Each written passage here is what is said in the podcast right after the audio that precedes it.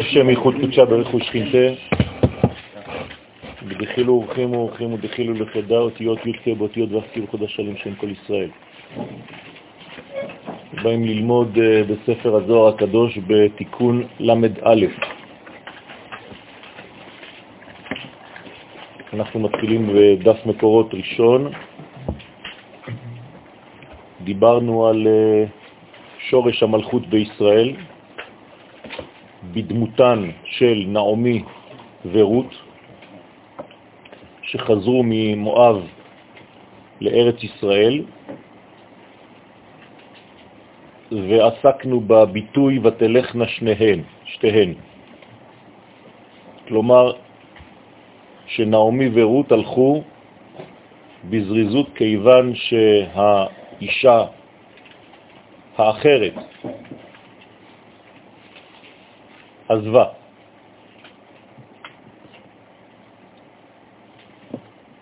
מי היא האישה האחרת? אורפה.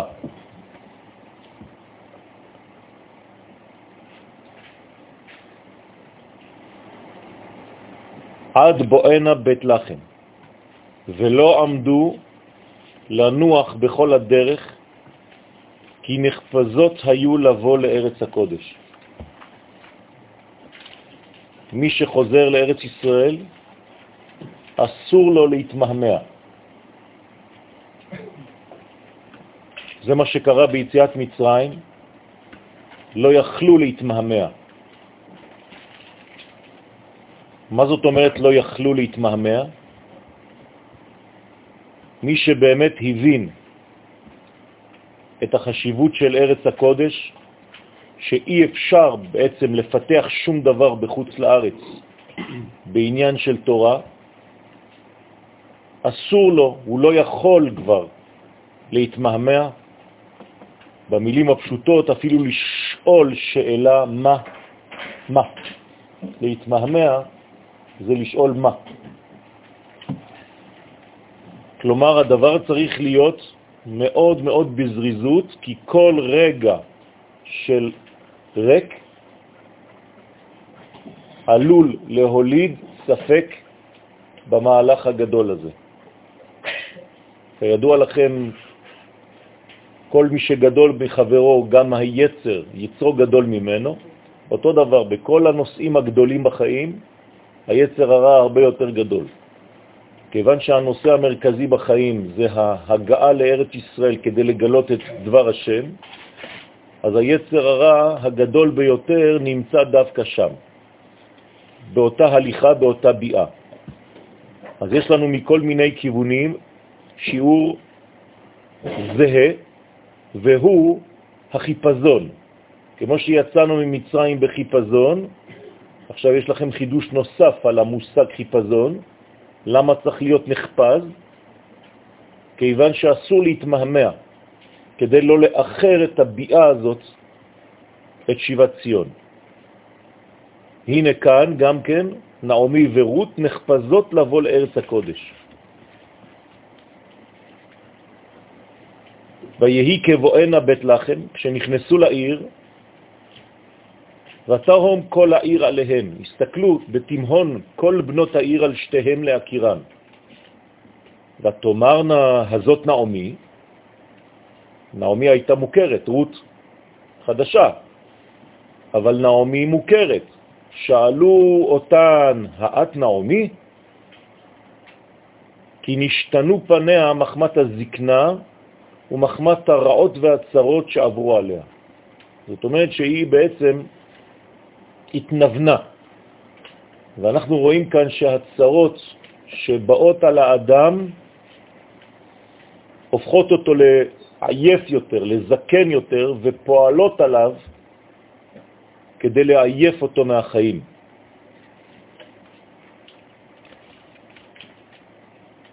על הנושא הזה, על הרקע הזה, אנחנו מתחילים את תיקון ל"א. פתח ריבי שמעון ואמר, לפרש מה שכתוב בראשית, שהוא אותיות ברא שתי, שהאין סוף ברוך הוא הציל שני פרצופים, בינה ומלכות. ועלי הוא יתמר, ועליהם נאמר, ותלכת שני, שתיהם, נוטריקון שתי ההין. למדנו כבר את זה, אבל אני חוזר, לא חשוב.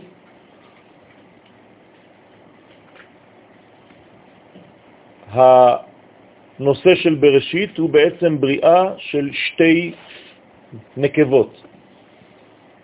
האחת המסמלת את הפוטנציאל והאחרת המסמלת את המימוש. בלשון הזוהר, בינה ומלכות, שתי ההין של שם הוויה, שהלכו להר סיני למתן תורה. אז נעמי בחינת בינה, רות בחינת מלכות. ואמר ואינון תרי תורות וזון הם סוד שתי תורות. והיינו אורייתא דבכתב ואורייתא דבעל פה. התורה שבכתב והתורה שבעל פה, וגם בינה נקראת לפעמים תורה שבכתב, לפי שנה היא שלה נכנסים בזה בסוד מוחים. אתם זוכרים את זה? הרגליים של העולם הבא הן הראש של העולם הזה. הרגליים של העולם הבא והראש של העולם הזה נפגשים. ככה זה צריך להיות. כלומר, מה שעומד בראש מעייני בעולם הזה, זה בעצם הרגליים של העולם הבא. כשאנחנו מגיעים לרגליים של העולם הבא, אנחנו מתחילים את העולם הזה. זה הסוויץ'. ראש ורגליים, רגליים וראש. ותורה שבעל פה היא המלכות, כנודע. הוא בא להורות שהערות הבינה העירו בזון בשעת מתן תורה. אתם יודעים שבזמן המדבר המלכות רחל עומדת אחור באחור עם זעיר אנפין,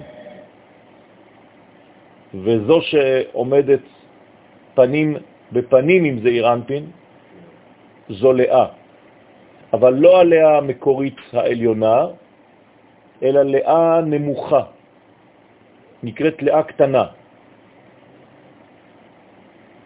ועל לאה זו נאמר דור המדבר.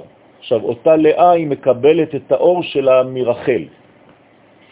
אבל כיוון שרחל היא נמצאת באחור, אז היא לא דומיננטית במדבר, כי היא קרה בארץ ישראל, אז במדבר בינתיים מאירה לאה דור המדבר. אבל זאת לא לאה העליונה, אלא, לאה תחתונה. לאה תחתונה שכמובן קשורה ללאה העליונה, אבל זו לא אותה לאה, זו הערה ולא אור. רחל נקראת אור. אותה לאה של המדבר נקראת הערה בלבד. זה מה שמטעה בעצם את האנשים שחיים באותה תקופה. כיוון שיש להם השגה של קדושה כלשהי, הם חושבים שהם השיגו את האור הגדול. למרות שהאור שהם משיגים הוא דווקא אור קטן, ובגלל זה משיגים אותו. וזה מבלבל. לעומת זאת, האור שנמצא בארץ ישראל הוא האור הגדול, זה כבר לא הערה, ולכן אין השגה. ולכן כשנכנסים לארץ ישראל במצב רוח כזה, רואים רק חושך, לא רואים אור. לכן ככל שהדברים גדולים יותר, רואים פחות. ככל שהדברים קטנים יותר ומושגים לאדם, חושבים שרואים יותר. וכך מסביר הארי הקדוש את ההבדל בין יוצר אור ובורא חושך, שלעולם היצירה הוא שייך את האור, למרות שעולם היצירה נמוך, ולעולם הבריאה, שהוא גבוה מאוד, הוא שייך את המושג חושך, דווקא בגלל היותו גבוה. אז גבוה ונמוך, השגה ולא השגה זה דבר סובייקטיבי לחלוטין, ואל תחשבו שבגלל שאתם משיגים דבר, הוא בעצם בגודל. זה דווקא בגלל שהוא קטן. אז לא להתבלבל. ועוד יש לדרוש, כי טרן לוחות לזלו לתורה דסיני. שני לוחות הלכו להר סיני, רוצה לומר ששם ניתנו הלוחות לישראל. הלכו, פירושו של דבר, הגיעו למדרגה של מימוש, של גילוי. הר סיני באותה שעה פעל לתרגם את המימד האלוהי למימד מתקבל באנושות, כלומר צמצום גדול מאוד. מיד כתוב התהום כל העיר עליהם, דהיינו כי הזדעזע כל עלמא, נזדעזע כל העולם במתן תורה, אצלנו בפשט זה בראותנו את רות ואת נעמי, כאן בזוהר הקדוש, רות ונעמי, הבנתם? זה בעצם שתי תורות, שתי בחינות, שני לוחות. ולכן יש זעזוע של כל העולם כשרואים בעצם את העולם הבא הולך בד בבד עם העולם הזה. זה מה שקרה בהר סיני. עצם המפגש בין העולמות זה מפגש בין רות לבין נעמי. וזה ראשי תיבות שלהם זה נר. כלומר, כשהעולם הבא נפגש עם העולם הזה, אז יש זעזוע בעולמות, ולכן הייתה רעידת אדמה במתן תורה, רעש אדמה גדול. כל העולם מזדעזע בגלל המפגש הגדול הזה, ששמיה וארעה, השמיים וארץ, התנשקו. הדאוד הכתיב זה שכתוב וכל העם רואים את הקולות וגומר. ויר העם וינועו, שנזדעזעו מן האש הגדולה. האש הגדולה זה בעצם החיבור בין נעמי לרות. וכשהן הולכות יחדיו, זה לאו דווקא בפשט של המושג, שאתה רואה שתי נשים נכנסות יחד לבית לחם, אלא שהעולם הבא והעולם הזה הולכים יחד. וזה בעצם זריקה למה שיהיה לעתיד לבוא. שכשהעולמות ייפגשו, זה יצמצם את כל מה שהיה ביניהם.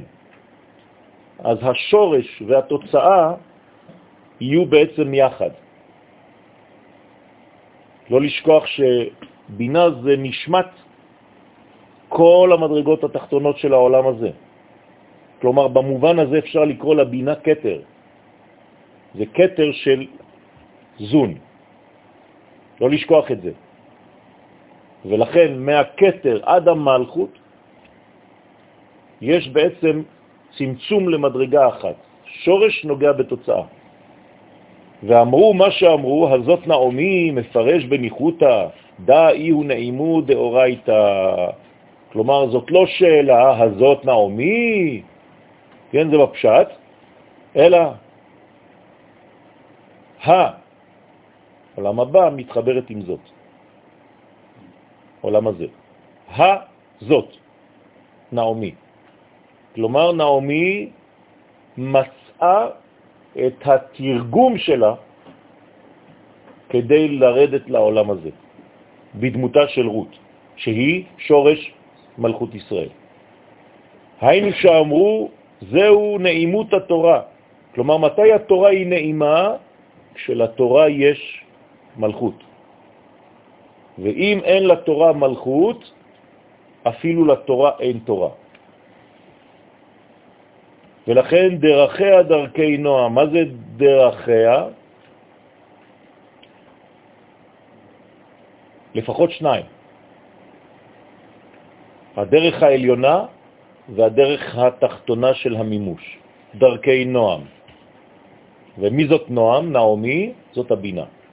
ונועם היא סוד הבינה, שמספר נועם עם הכולל הוא קסה, אתם זוכרים? 161, אהיה במילוי יהודים, בינה. אהיה זה בינה, ועכשיו אתם מבינים למה אהיה זה גם בכוונות קטר, כפי שהסברתי עכשיו בסייעתא דשמיא. קטר זה גם ראש זה. כלומר, העולם הבא זה קטר חוכמה ובינה, והעולם הזה זה בעצם חסד, גבורה, תפארת, נצח, הוד, יסוד ומלכות. שש מדרגות והשבת. זה נקרא עולם הזה. זה נקרא עולם הבא. עכשיו, המתווך הראשון בין העולם הזה ובין העולם הבא זה שתי הספירות האלה, נכון? כי הכל יורד בצורה של ספירלה, אתם זוכרים? לכן, זה נקרא קטר, למרות שהוא בינה. לכן השם שמופיע כאן הוא שם אהיה, וכשאתה ממלא את האהיה ביודין, שזה בעצם השורש העליון, אז אתה נמצא עכשיו בשם קדוש שנקרא קסה 161, והוא בעצם המדרגה של בינה, 6 ועוד 2, 8. היא השמינית, ולכן היא הנשמה נשמת ו' קצוות. הנה הם, 1, 2, 3, 4, 5, 6, ו' קצוות. והמלכות שמגלה את הכל. נעמי נמצאת כאן, ורות נמצאת כאן. וכשה הראשונה של שם הוויה מתחברת עם הה האחרונה, אז נאמר ותלכנה שתיהן יחדיו, וברגע שהעולם הבא יורד לעולם הזה, רות הופכת להיות רות פלוס ה', תורה. וזה בעצם, מקור התורה הוא אבא, למרות שהמקור נמצא באבא, אבל הוא מופיע באמא. אבל משם אין אנחנו יכולים לקבל עד שנמסרה התורה לבינה נקראת נועם. באבא יש מחשבה, אבל זה עדיין לא מתממש. זה פוטנציאלי עוד יותר עמוק, זה נקודה. נקודת היש הראשונה, אבל עדיין לא בהתגלמות, כיוון שהחוכמה היא יותר קשורה לצד הזכר, ואנחנו, כדי לגלות כל דבר, חייבים לעבור דרך הנקבה. נעמי, שהיא בבחינת כתר, היא יורדת למלכות או הפוך, או המלכות עולה? מי הולך למי? כל פעם שאנחנו אומרים שמדרגה עולה, היא רק הולכת לקבל את התנועה, את מה שקורה בעולם העליון, אבל היא לא נשארת שם, זה לא אידיאל, ולכן כל התנועות הן אך ורק ממעלה למטה. אין תנועה אחרת.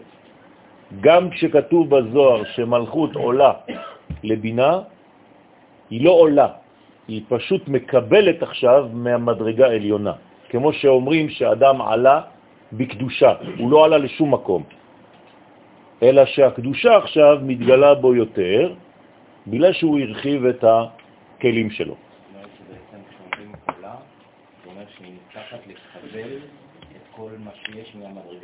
זה מה שאמרתי עכשיו, נכון. פירוש הפסוק המובא להלן, נעלמתי דומיה. פירושו שהרגלתי את עצמי כל כך בשתיקה עד שנעשיתי אילם. כאילם. למה צריך להיות אילם? מה זה נעלמתי דומיה? אז יש מדרגות באילמות הזאת. האילמות מצד אחד היא שלילית מאוד, כי היא בעצם מונעת מהגילוי הפנימי, מצד שני היא נחוצה מאוד, כיוון שלפני כל דיבור חייבת להיות שתיקה. אותה שתיקה אינה שתיקה של דומיה בלבד, אלא שתיקה שיש בה דיבור גדול, אבל בשקט, בצורה אחרת. כמו הזוהר שאנחנו לומדים. עצם זה שעכשיו פתחתי את הפה ואני מדבר עכשיו ואני מסביר, זה כבר לא זוהר. זה כבר הקדמה. אם הייתי בזוהר האמיתי, הייתי שותק וגם אתם הייתם שותקים, והיינו מדברים דרך מחשבה. עצם זה שעכשיו אנחנו מתרגמים את הכל דרך דיבור, זה כבר התלבשות. לכן הורדנו את המדרגה למדרגה אחרת. צריך להבין את השתיקה, ולא רק את הדיבורים. מה זה נעלמתי דומיה? פירושו שהרגלתי את עצמי כל כך בשתיקה, עד שנעשיתי כאילם, החשתי מטוב, כי שתקתי מלדבר גם דברים טובים וניחומים. אז כשצריך לדבר, חייבים לדבר. אבל רוב הזמן צריך לשתוק. ולא כמו שאנחנו בעולם הזה עושים, רוב הזמן מדברים ולפעמים שותקים. אז מי שמדבר יותר מדי בעולם הזה, כן, צריך לדעת איפה המינון הנכון וללמוד אותו. פן ברבות הדברים אצעק ואתרעם. כי מי שמדבר יותר מדי, בסופו של דבר צועק ומתרעם ובעצם מאבד את הריכוזיות שיש בו. אמר שאם היו מתקיימים הלוחות הראשונים, היו לומדים עמקי סודות התורה בלי תורח בנעימות הבינה שקיבלה מן החוכמה. כן, המשבר הראשון של הלוחות, שבירת הלוחות, הרחיקה את המודעות האנושית מן המקור.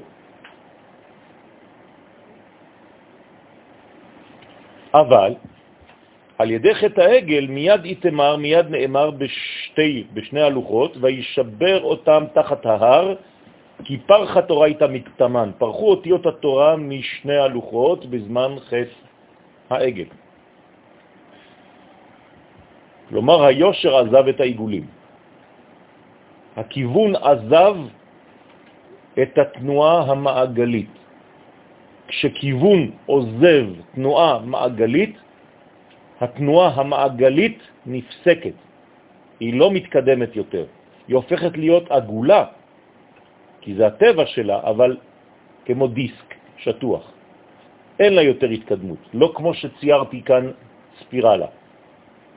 עצם זה שיש ספירלה זה אומר שיש קו מנחה שזורם באמצע. הוא נותן להתפתחות הזאת. אם לא הייתה תנועה כיוונית, הדיסק הזה היה מסתובב סביב עצמו. זה מה שקרה בחטא העגל, ולכן לא הבנו את המנגנון היושר הפנימי שהוא בעצם סודות התורה. לכן קשה לנו ללמוד היום, ורוב האנשים פוחדים מהדבר הזה. כיוון שזה אובדן היושר. צריך לחזור למדרגה של לוחות ראשונים, צריך לקבל בעצם את הפנימיות, את הכיוון האמיתי של הדבר. הוא נקרא משה. וברגע שאין דעת, משה הוא הדעת, אז אין כיוון. כי זה משה האיש, לא ידענו. זהו, לא ידענו. מה זאת אומרת לא ידענו? אין דעת. כי שם מה, שהוא בעצם הגאולה, שם הוויה במילוי אלפין, זה משה רבנו. המה זה שייך למשה. כי זה משה האיש, לא ידענו מה, שמה היה לו. וברגע שאין שם מה, אין גאולה. ולכן מסתובבים בצורה של עיגולים. על ידי זה נתייקרו אבני הלוחות על ידיו של משה ונפלו. כלומר, התגמשו, התגשמו, סליחה? כן.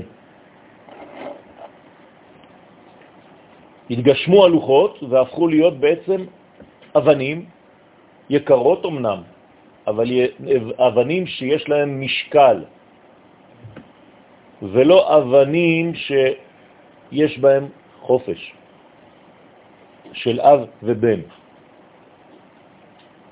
ולכן הכל נפל. אי אפשר כבר להחזיק משקל כזה. מכאן שהלוחות היו מחזיקות את עצמן, היו מושכות את האדם לכיוון של התרוממות. אבל ברגע שאתה מרוקן את התורה מהתוכן שלה, התורה הופכת להיות עול. כלומר, רק חוקים יבשים, חז ושלום, שמעייפים את האדם, ואתה לא רואה בתורה הזאת חופש אמיתי, שאתה עובד בעצם את החופש הגדול, אלא אתה כמו עבד.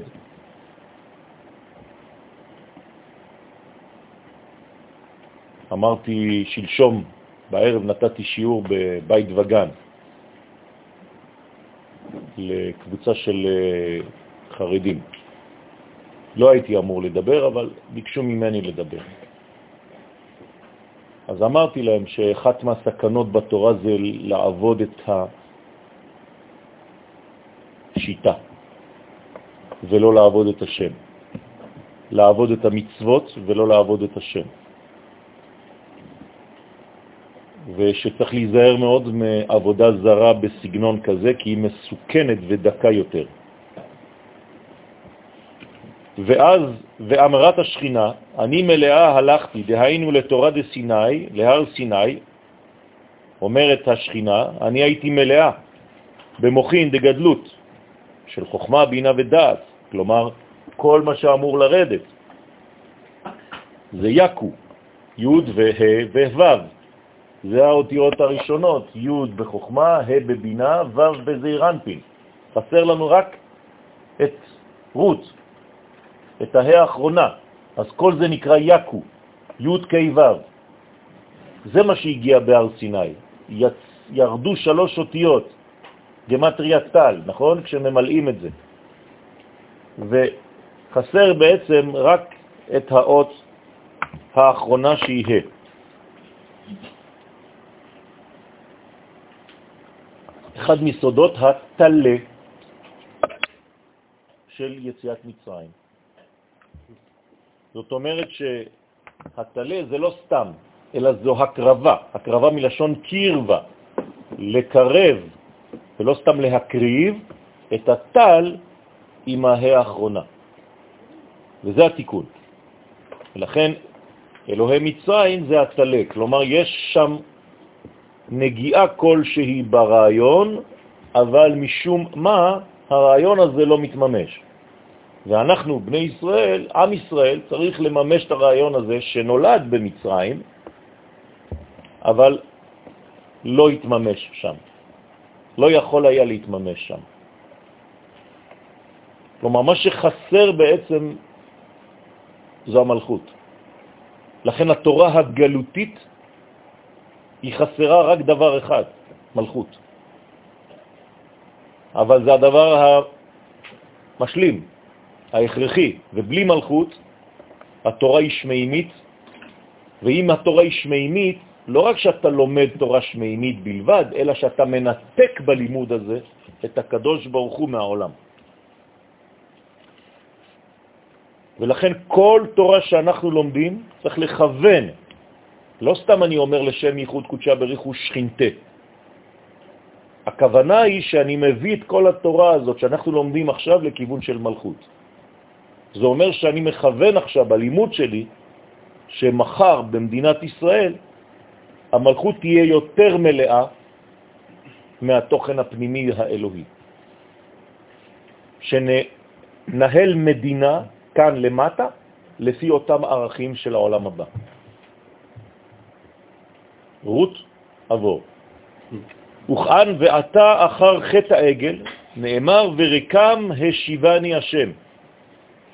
כי על ידי חטא העגל נסתלקו ממני המוחים של יעקב. ברגע שחז ושלום יש חטא העגל, אין כבר direction, אין כבר כיוון, אז יעקב בורחות, והה נשארת לבדה, וזה נקרא ריקם השיבני י' כו' י' כו' מופיע פה בתפארת,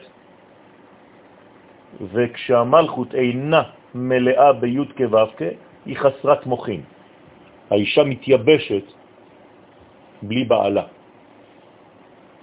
כשארץ ישראל מתייבשת, זה אומר שאנחנו צריכים להוסיף תורה פנימית, לשד, מים. זה לא סתם. כל התופעות החיצוניות הן תוצאות של תופעות פנימיות. ולכן זה אומר דרשני. זה אומר בקש אותי. דרשני זה לא סתם ביטוי בעברית, אלא תדרוש אותי. מה חסר כדי למלא את המים האלה? לא סתם לסגור ברזים, אלא להוסיף מים. ואיך מוסיפים מים? על ידי עומק התורה הזו. ונשארתי רק עם אות ה' שלי בלי כן, המוחין, וזה נקרא אילם.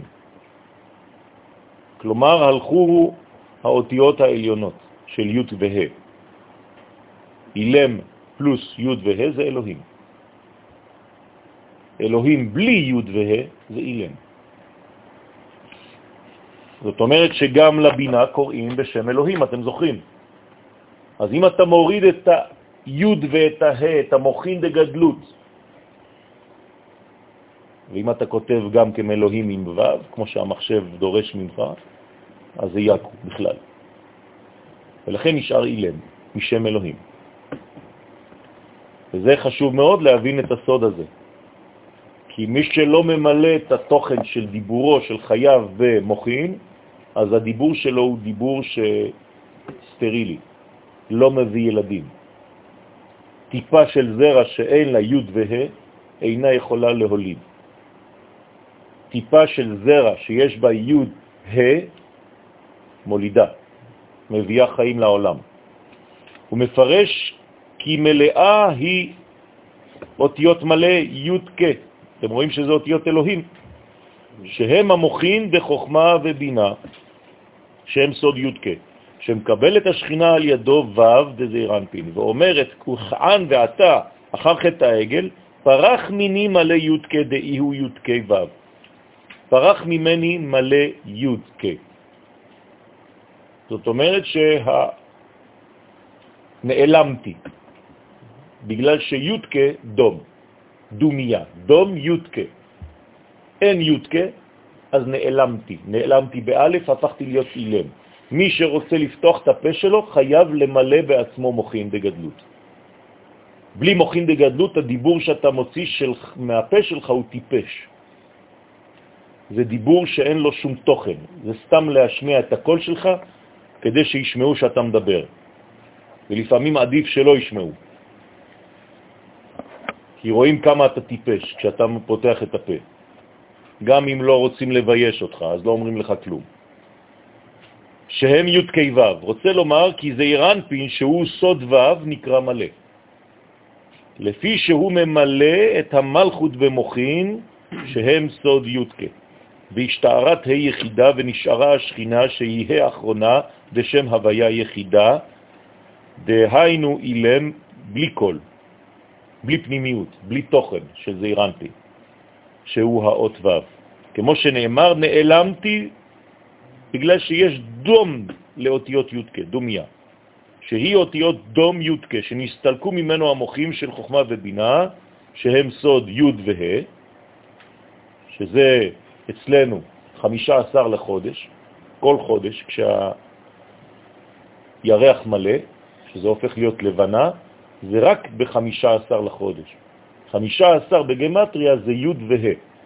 זאת אומרת שמה שקורה בעולם, כפי שאמרתי לכם קודם, שוב עכשיו, כל 15 לכל חודש, כל האנרגיה של החודש מופיעה. למה? כי עכשיו יש מוחים. אתה רוצה לעשות משהו בחודש הזה, גדול, תעשה את זה שם. הכי טוב. כי המוחים מלאים. הירח זה רק ביטוי גשמי למילוי המוחים. ולכן אומרים לנו חכמי הקבלה, עדיף להתחתן בתאריך הזה. שאז יש בעצם בחתונה הזאת תוכן, ולא סתם זוג שבגלל שהם נמשכים אחד לשני מבחינה פיזית, אז הם מתחתנים. שזה ריק מתוכן. החשתי מטוב, דאי הוא וו, שגם אות וו דזעיר אנפין, הנקרא טוב, הסתלק ממני ונשארתי בלי מוחין. אז המוחין הם בעצם הנשמה של כל דבר. דבר אחר, פירוש אחר על מה שכתוב, התלך תשתיהם, רומז, רומזות על גוף ונפש, אותו דבר, הנשמה והגוף. של האדם התחתון. נעמי כמובן היא הנשמה, ורות היא הגוף. לאן אתר אזלו? אנה הם הולכים יחד? משיב לבית קברה, לבית הקברות. למה הולכים לבית הקברות? כי זה בעצם הכיוון שהעולם הזה, שאחרי שנפל בחטאו של אדם הראשון, אז בעצם המוות שולט בכל מקום. כל אחד מת. שהרי אנחנו מתקדמים כל רגע יותר ויותר לבית הקברות. המוות זה לא יש ופתאום אין. המוות זה התקרבות. כל רגע מלאך המוות שולט בכל רגע. עכשיו אתה מת מהרגע שעבר ונגמר, ואתה מתקרב יותר ויותר לקבר. אז זה דבר מאוד טראומטי, זה גדול מאוד. ואנחנו חייבים להפוך את המנגנון הזה, להפוך את התנועה הזאת לתנועה של חיים. כי אם אנחנו מקבלים את זה בלי לזוז, זה אומר שאנחנו משלימים עם העובדה שחז ושלום יש כוח שהוא יותר חזק מהקדוש ברוך הוא בעצמו. הקדוש ברוך הוא בעצמו זה החיים, שורש החיים, אין סוף ברוך הוא, ואתה אומר לי שאתה מתקרב כל רגע למוות, אז מה? אז מי שולט פה? הקדוש ברוך הוא או מלאך המוות? זה לא ייתכן חז ושלום. לכן המוות זה חילול השם. כי אתה אומר שהמוות הוא המנצח. אז חייבים להפוך את המנגנון הזה. לא צריך להשלים עם הרעיון הזה שהולכים למות כל רגע. בשביל זה צריך למות לפני שמתים.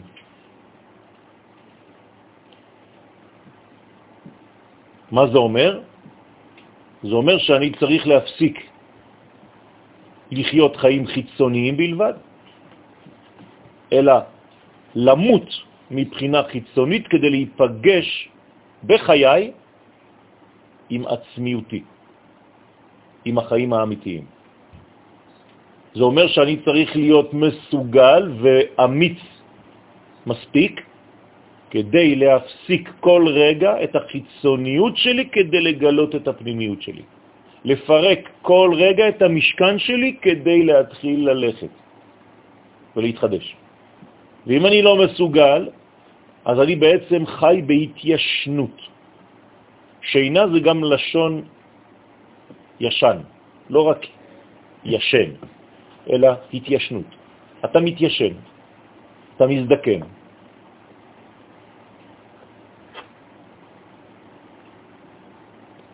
וכשאתה מזדקן בעצם זה אומר שלא למדת שום דבר. ילד שמזדקן זה בגלל שהוא לומד את הפרינציפ רק אחרי שהוא זקן, שהוא נופל. ולכן אימא מסכנה, בגלל שהילד מזדקן. אם אתם רוצים, תכתבו על זה שיר. כי גוף התדן והתרכב, הגוף נדון, נידון בדיני חיבוט הקבר ונרכב, שאז נגמרים עונשי הגוף. נפש תמר בה, הנפש נאמר בה, ותגל מרגלותה ותשכב, שיורדת לשכב בקבר בעצמות הגוף, בסוד הבלה דגרמה עד תחיית המתים. עד התיקון. תחיית המתים זה התיקון. אם אני מצליח להחיות אותך, אני כבר גורם לך למנגנון של תחיית המתים בתוך הרוח שלך, בתוך הנפש. לכן חייבים לצאת משיעור אופטימיים. אם אתה יוצא משיעור פסימי, אז השיעור לא רק שהוא לא הוסיף לך חיים, אלא הוא הוריד ממך חיים. ולכן זה מסוכן מאוד. שיעור אמיתי זה נתינת מוחים. זהו. זה מה שאמור להיות שיעור. הוא מזריק בהזרקה מוכין לאדם בצורה מאוד מאוד מדויקת. לא יותר מדי, כי יותר מדי האדם מתעבר, וזה מה שקורה למרגלים, שהם רואים יותר מדי אור, ובמקום לראות אור הם כבר רואים את ארץ ישראל כחשוכה, למרות שהיא שורש האור. ואחרי זה אתה נותן משקל רק לדברים שהם בגדר של הערה דווקא.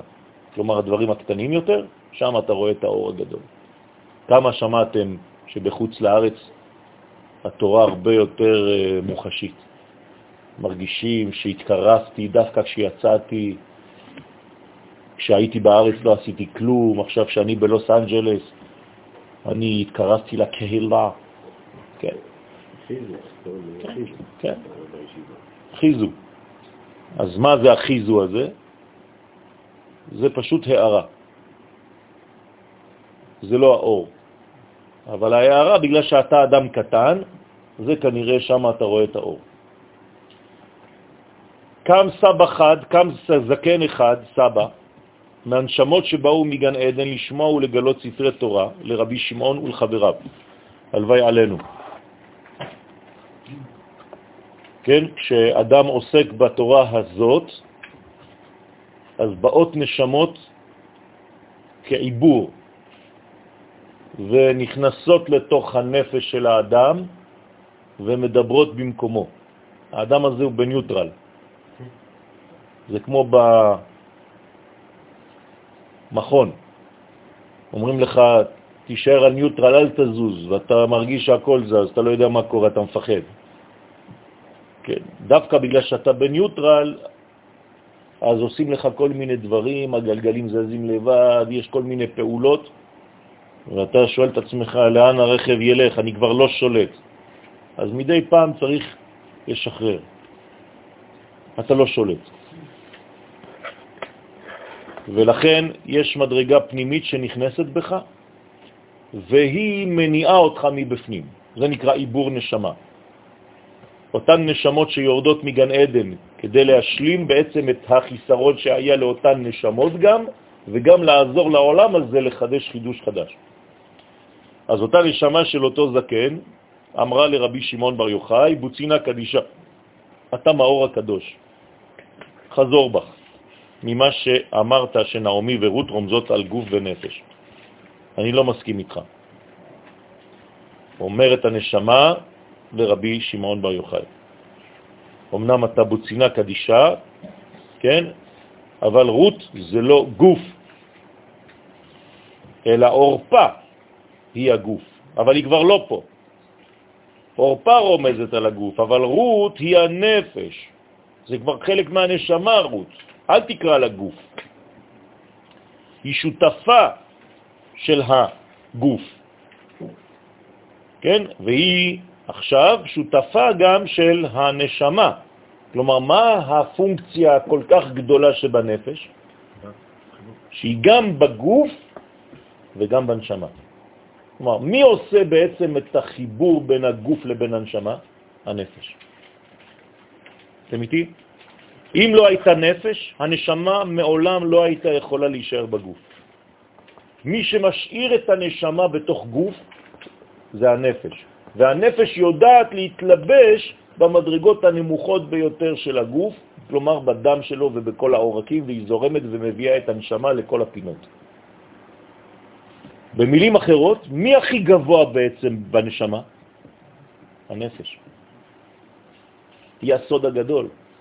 עובדה שכל השאר לא יכולים להגיע למדרגה להתלבש בחומר. כלומר, מה שהרב קוק מכנה הקדושה שבטבע, זה דווקא החלק הזה הנמוך שנקרא נפש. מבחינתנו, מבחינת הספירות זה נקרא מלכות. מאיפה שורש המלכות? הכי גבוה. מכל הספירות. במדרגה שאין אפילו השגה בה, רשע דלית ידע.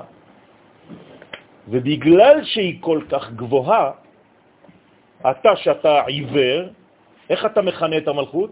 לט לה מגרמה כלום. אבל זה לא נכון. עובדה שלעתיד לבוא, איפה נמצאת המלכות? באיזו קומה? עטרת בעלה. זה לא שנותנים לה איזה צ'ופר על כל הסבל שהיה לה. מחזירים אותה למקום האמיתי שלה, שהיא דומיננטית על כל המדרגות. אז מה קרה במשך כל ההיסטוריה שאתה כינית אותה ריקה שאין לה כלום מעצמה? זה פשוט מאוד, כי האור שלה כל כך גדול, כמו שאמרתי קודם, על ארץ ישראל, שמבחינתך עלת לה מגרמה כלום. אבל אתה על מדרגה שאין לה כלום, לא המלכות. כן, והיה אור הלבנה כאור החמה. זה המקור שלו. הרי הירח הוא לא חסר כמו שהוא היום. ויעש השם את שני המאורות הגדולים. אז מה קרה פתאום? את המאור הגדול להעיר ביום ואת המאור הקטן, אני לא מבין. תוך פסוק אחד אמרת לי שני דברים שונים. לפני רגע זה היה שני המאורות הגדולים, עכשיו אתה אומר לי מאור גדול, מאור קטן. תחליט. נכון. אז במקור זה גדול. רק כשזה יורד לעולם הזה ואתה לא מסוגל לקלוט, אתה חושב שזה קטן. לכן אל תכנה את רות, שהיא שורש המלכות, קטנה או גוף, לא. זה נפש, הנפש שמסוגלת, והיא נפש, להיכנס לתוך הגוף. ושוב אני חוזר ואומר, מי שמסוגל בחוכמתו לרדת למקומות הנמוכים ביותר, הוא הגדול. זה שנשאר מקיף ולא מסוגל להיכנס, זה דווקא מתוך חולשה. לכן צריך להיזהר מאוד. דווקא בגלל שהדברים הם גדולים, הם מסוגלים להיכנס. ואם יום אחד יש לך ילדים קטנים ואתה רוצה לחנך אותם לתורה, אל תיקח מורה קטן, שהוא קצת יותר גדול מהבן שלך. קח מורה עצום, הכי גדול שיש, שהוא מסוגל להיכנס לילד הכי קטן, למוח של ילד שהוא עדיין סגור. זה הסוד הגדול. והבעיות זה בגלל שאתה לוקח ילד בכיתה ב', בגלל שהוא קצת יותר גדול מהבן שלך, ללמד אותו תורה. אתה טיפש. לכן צריך להיזהר מאוד. השותף האמיתי, גם של הנשמה הגדולה וגם של הגוף הנמוך, זה הנפש. נכון, בגלל שהיא בתוך הגוף. לכן בגלל שהיא מסוגלת לחטא, רק היא מסוגלת להתקדמות. כלומר, רק מי שמסוגל להתקדם, מסוגל ליפול. זה מובן, נכון? אבל זאת. זה התנאי. אתה לא יכול להתקדם אם אתה פוחד מנפילות. ואם אתה רוצה להישאר סטטיק, אז אף פעם לא תהיה בן אל. שותפו דילה, נעמי, השיתוף של הנפש היא נעמי הרומזת על נשמת החיים שהיא הנשמה מבינה. מחלון, מי זה מחלון? הבעל, רוחה. מחלון רומז על הרוח שהוא מזעיר אנפין. מפרש יותר גופה דאי אורפה, הגוף נקרא אורפה. אז אל תגיד על רות שהיא הגוף. אומרת אותה נשמה של אותו זקן שבא מגן עדן כדי לחדש חידוש בעולם הזה בשיעור של רבי שמעון בר יוחאי. אז לכן קוראים לה עורף, מלשון אורפה, אורפה עורף לגבי הנשמה. הגוף חזר אורפו כנגד הנשמה. כלומר, הגוף והנשמה הם ברוגז. מה מחבר ביניהם? הנפש. אין נפש, אין חיבור. בין הנשמה ובין הגוף. לכן צריך מאוד מאוד מאוד להיזהר, לשמור על נפשו. הנשמה לא חוטאת, הגוף לא חוטא. אז מי חוטא? הנפש, שמחברת בין הגוף ובין הנשמה. זה מה שעושה הקדוש ברוך הוא באותו מדרש גמרא, שהגוף טוען אני לא יכול לחתור, אני בקבר, שמו עליי אבנים כאילו אני זז. מה, אני יכול לזוז? בחיים לא זזתי, אני סתם בובה. הנשמה שהייתה בתוכי היא חוטאת. הולכים לנשמה, אומרים לנו, אז את חוטאת. אומר, אני חוטאת? אז מה זה כל החיים של האדם הזה? הוא אמר, אלוהי, נשמה שנתת בי תאורה, אני לא יכולה לחטוא. על מה אתה מדבר בכלל? תראה, אני עכשיו חוטאת, רק כשהייתי בגוף חטאתי. אומר הקדוש ברוך הוא, תכניס את הנשמה בתוך הגוף. כלומר, מה החיבור? נקודה אחת של דבק, נפש. זה מה שבעצם גורם לחיבור של הנשמה העליונה לבין הגוף הנמוך. הבנתם את זה? כמה זה בגמטריה נפש? 430. 430. מה זה 430?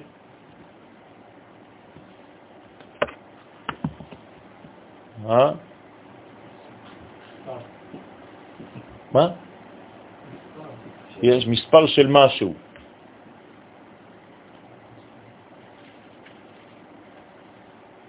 למשל שקל. למשל. כן, שקל. דמים. מה זה שקל?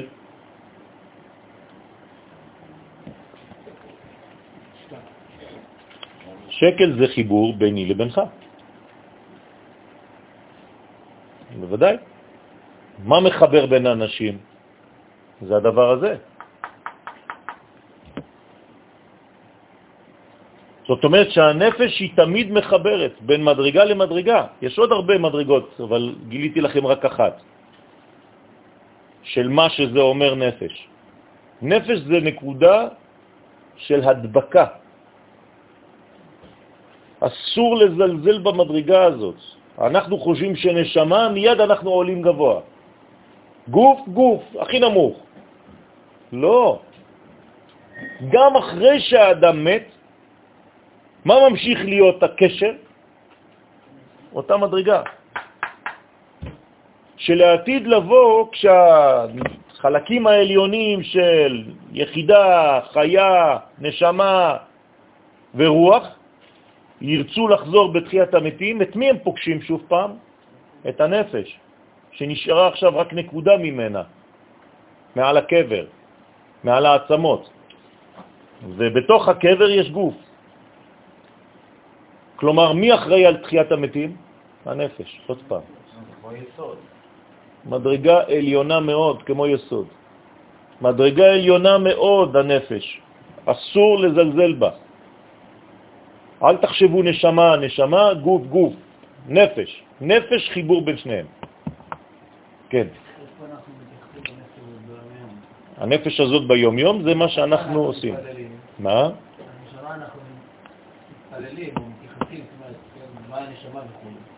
עצם זה שאתה עושה, עצם זה שאתה מסוגל לאכול, מי אוכל? הנפש שבתוך הגוף מאפשרת לך בכלל לזוז ולגרד עכשיו את הזקן. כל דבר זה אוכל של הנפש, אוכל נפש בלבד. אין משהו אחר. אתה עכשיו שואל שאלה, מגרד את הזקן, מי עושה את זה? הנפש שלך. אתה לא יכול לזוז, הגוף שלך לא זז. הנפש בתוך הגוף פועלת. אז מה יש בנפש? גם עליונים וגם תחתונים. כלומר, יש לה הכל בגלל שהיא מתווכת. רק מי שמתווך יש לו את הצד של המוכר ואת הצד של הקונה, נכון? אחד לא מכיר את השני בכלל. לכן תפעלו על הנפש, חזק מאוד. אם לא אתה שפן. כן, בורא נפשות רבות. וחסרונן, אני לא צוחק, למה אתה מחייך? אתה אומר לי שאתה רציני. טוב, אז אני מקבל.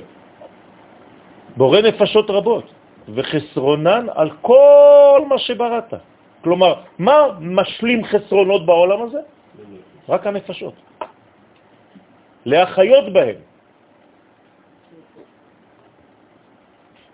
רוצה לומר... הנפש של עם ישראל?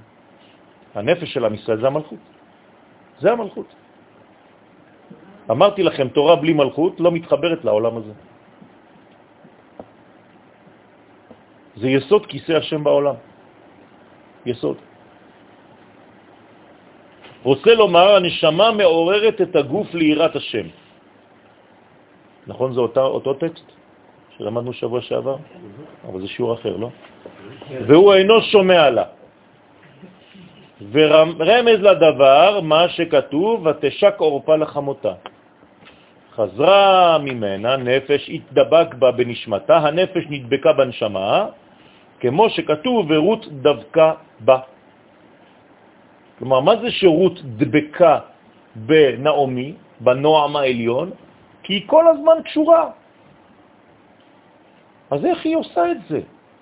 פלא פלאות, החלק היחידי שמסוגל להיות דבוק לחלק הכי עליון וגם לחלק הכי תחתון. איך קוראים לה? רות, עבור. רק אצל רות עוברים. והגם שהנפש יש לה שייכות עם הגוף, הנה, עם כל זה היא משתתפת עם הנשמה לקיים את המצוות בתפילה ורצונה הטוב. מצד אחד היא עם הגוף, מצד שני עם הנשמה. והיא עושה את התיווך ביניהם. וכל שכן שהרוח דבוק עם הנשמה. בוודאי, אבל הרוח לא נכנס לתוך הגוף כמו שהנפש מחוברת לדם, כי נפש האדם בדם. אז ההוא דכתיב זה שכתוב כי אל אשר תלכי אלך,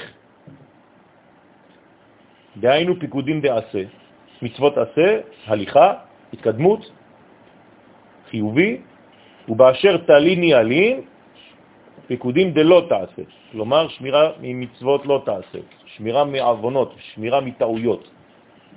מה עושה בעצם הנפש? היא רוצה כל הזמן להיות נאמנת למי? לנשמה הגדולה.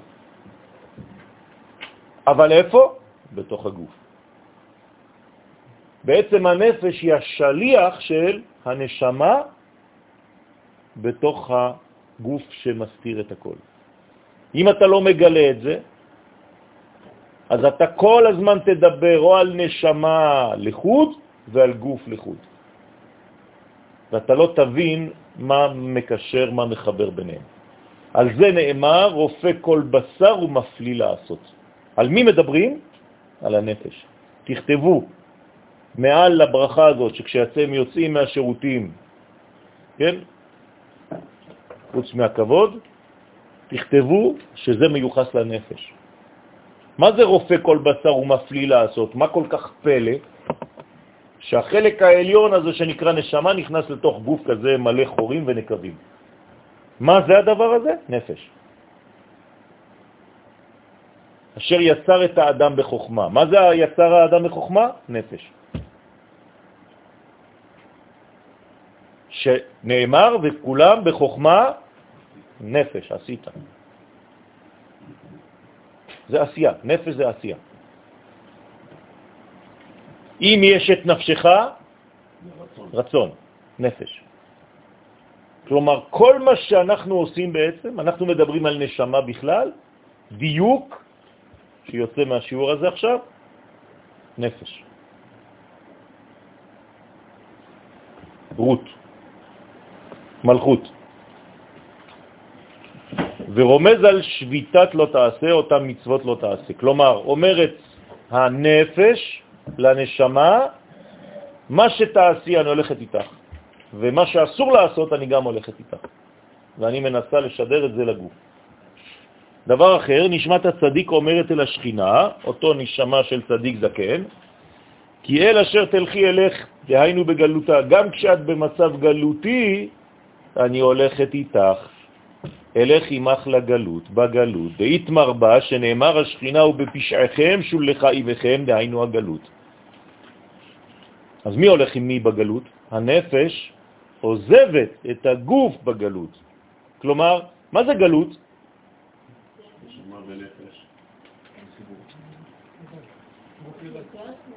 מדרגה מאוד מסוכנת של מוות.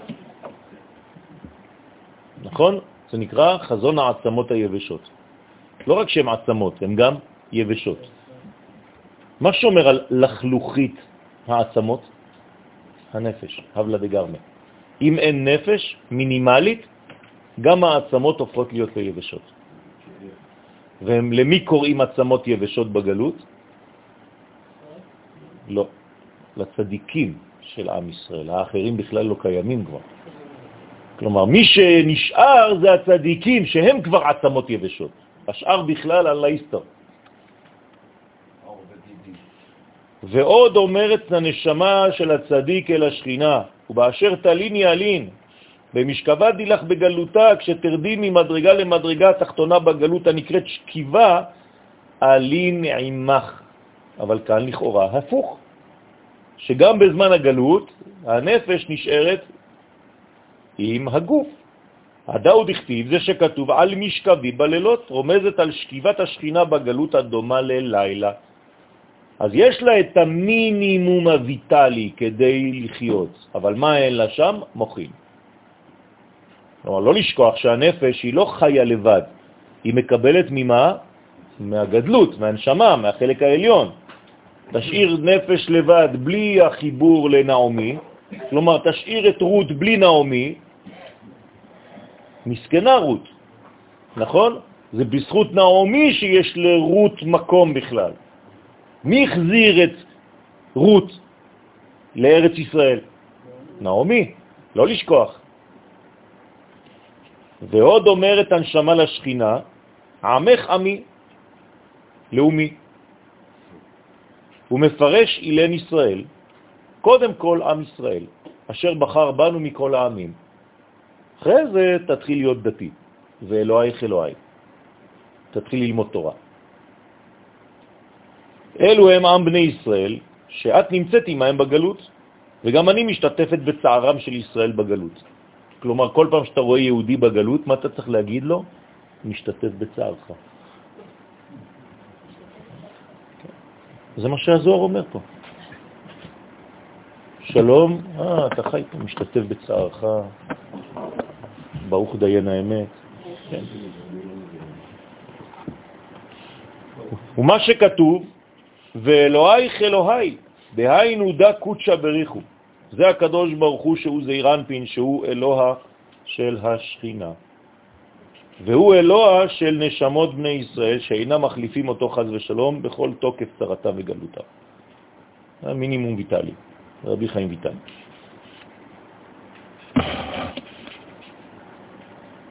יהדות הגלות כל כך תקועה בשיטתיות בתורה שאין לה כיוון מלכותי, שגם אם אה, מרביצים ליהודי כמו ב-1939, הוא לא יזוז משם.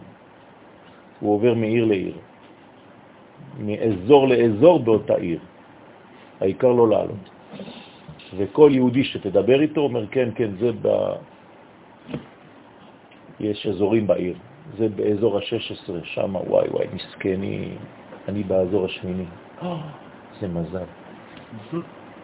דפוק במוח. כן, זה נקרא דפוק במוח. תסתכלו היום, אתם יכולים לראות סרטים, זה נונסטופ בפייסבוק, איך מרביצים ליהודים בפריס אתמול, על הרצפה, כמו ב-1939. אתה לוקח אותו צילום, אתה רואה נאצי עם יהודי ככה. אותו דבר. מה הוא יעשה? ילך מהאזור 16 לאזור 7, לאזור 8, לאזור 9, לאזור 10. הוא מפרש עוד כי אלימלך דה יוד. אלימלך זה החוכמה, זה היוד העליונה ששם הוויה, שממנה נמשכת הנשמה לנשמה אל בני ישראל. כלומר, כל המדרגה הזאת חייבת לבוא מחוכמה עליונה. נעמי דה אז מי זאת נעמי? דה העליונה. כלומר, יש לנו אלימלך, חוכמה, נעמי בינה, רות מלכות. ומי זה? זה אירנפין? לא. איך קראו לו? אמרנו את זה לפני כמה דקות. מחלון. בסדר? אבל מחלון מת. אז מי חייב עכשיו להחליף? בועז. לא בועז, בועז. הדגש הוא על הבית.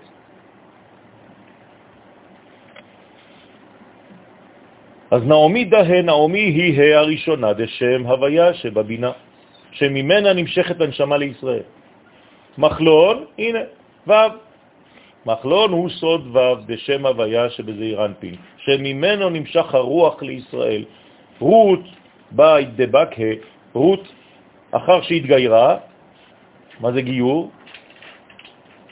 מה זה גיור עכשיו? קבלת עול מלכות, לא מוכין. קודם כל אתה מקבל עול מלכות שמיים, לפני שאתה מקבל עול תורה. למה הקדימה התורה בשמה ישראל ל"והיה אם שמוע תשמעו אל מצוותיי"? כדי שיקבל אדם קודם כל עליו עול מלכות שמיים, ואחרי זה יעסוק במצוות. בדיוק הפוך. היום תעסוק במצוות ואתה חושב שאתה מסודר. בסדר? לא. שנתגיירה ונתדבקה בבחינת הנפש, שהיא אות ה' של המלכות. ועל ידי שנדבקה בנעמי סוד הבינה, והתעבידת תורה, רות עם ה' נעשית מילת תורה. דהיינו שקיבלה הערה מן ה' של הבינה, ששם שורה התורה. כן, שורש התורה. ועלי תמר ועליה נאמר, וכל התור נשמע בארצנו, שקיבלה הערה גם מזעיר אנפין שהוא סוד הכל. מי זה התור? זה אותיות רות. וכל התור, הקול של התור, כלומר, הקול של רות, מי זה הקול של רות? בועז, נשמע בארצנו. כלומר, יש כבר שייכות. זה לא סתם נשמע בארץ, נשמע בארצנו שלנו. דרך אגב, לא עניתם לי על השאלה ששאלתי אתכם, שבוע שעבר, מה זה נו? כן?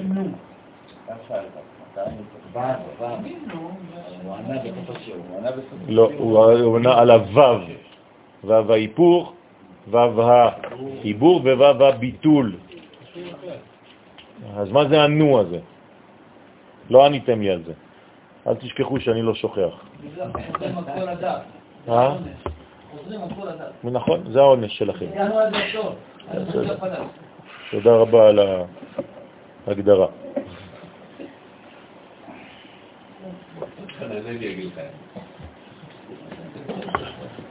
ואז הכל נשמע בארצנו, פירוש ארץ רומזת על המלכות שמתייחדת עם הכל שהוא זעיר אנפין, אבל זה ארצנו. נון ו', 56. הוא מפרש עוד כי אורפה אימה דערב רב. אורפה היא האימא של הערב רב. כל הזמן נותנים עורף, מסמים עורף למהלך. כל המהלך האלוהי יש בו הפרעות. אורפה זה הפרעה, זה פרעו. זה הפרעו שלנו, תמיד נמצא בכל מקום. אורפה אותיות פרעו, זה אותו, אותו שם. כלומר, בכל מהלך אלוהי כזה שהולך לכיוון גאולה, יש פרעו קטן שמסתתר. אז פעם קוראים לו אורפה, פעם קוראים לו עורף, פעם קוראים לו נחש, פעם קוראים לו פרעו, פעם קוראים לו עיסה, פעם קוראים לו... לא חשוב באיזו תקופה, צריך כל הזמן למצוא אותו. הוא תמיד גנוז בתקופה, וצריך למצוא. כן, תמיד יש איזה פרצוף כזה שמסתתר בין העצים. כשהיינו קטנים היה עדיין בעיתונים, תמצאו את דני. כן, יש לך ציור ואתה מחפש שעתיים עד שאתה רואה איזה פרצוף ככה הפוך בתוך העץ, כן? אז אותו דבר, עכשיו חפש את פרעה, והיא בת זוגו של הסמ"ם. כלומר, מי זה העורפה הזאת? היא הבת זוג של הקליפה שמנסה, זה המקצוע שלה. היא גם מלאך, הקדוש ברוך הוא ברא אותה בשביל לעשות עבודה. מה? להפריע. באתי להפריע, קוקו, כן, כל פעם שאתה עושה משהו, באתי להפריע. חשוב? אה, אז אני פה עוד יותר. לא חשוב, תסתדרו לבד, אני לא צריכה להגיע. כל הדברים הלא חשובים זורמים. הכל קל, הכל בסדר. כשדבר חשוב, תקיעות. זה אחד הסימנים שמה שאתה עושה זה אמיתי. אז אל תתייאש. ואיתמר בהון, שנאמר בהם, כי עם כשעורף הוא. כלומר, כל פעם שיש קשיות עורף, זה בא מהסוד הזה של פרעה, של אותה הפרעה. כן, כמה זה בגמטריה פרעה?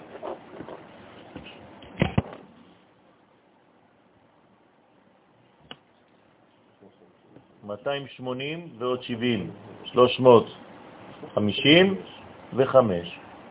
מה זה 355? שנה. מה זה שנה? זמן. כלומר, מי המפריע הגדול שלך בחיים? הזמן. בסדר? לכן, מה זה מצרים? מי שולט במצרים? הזמן.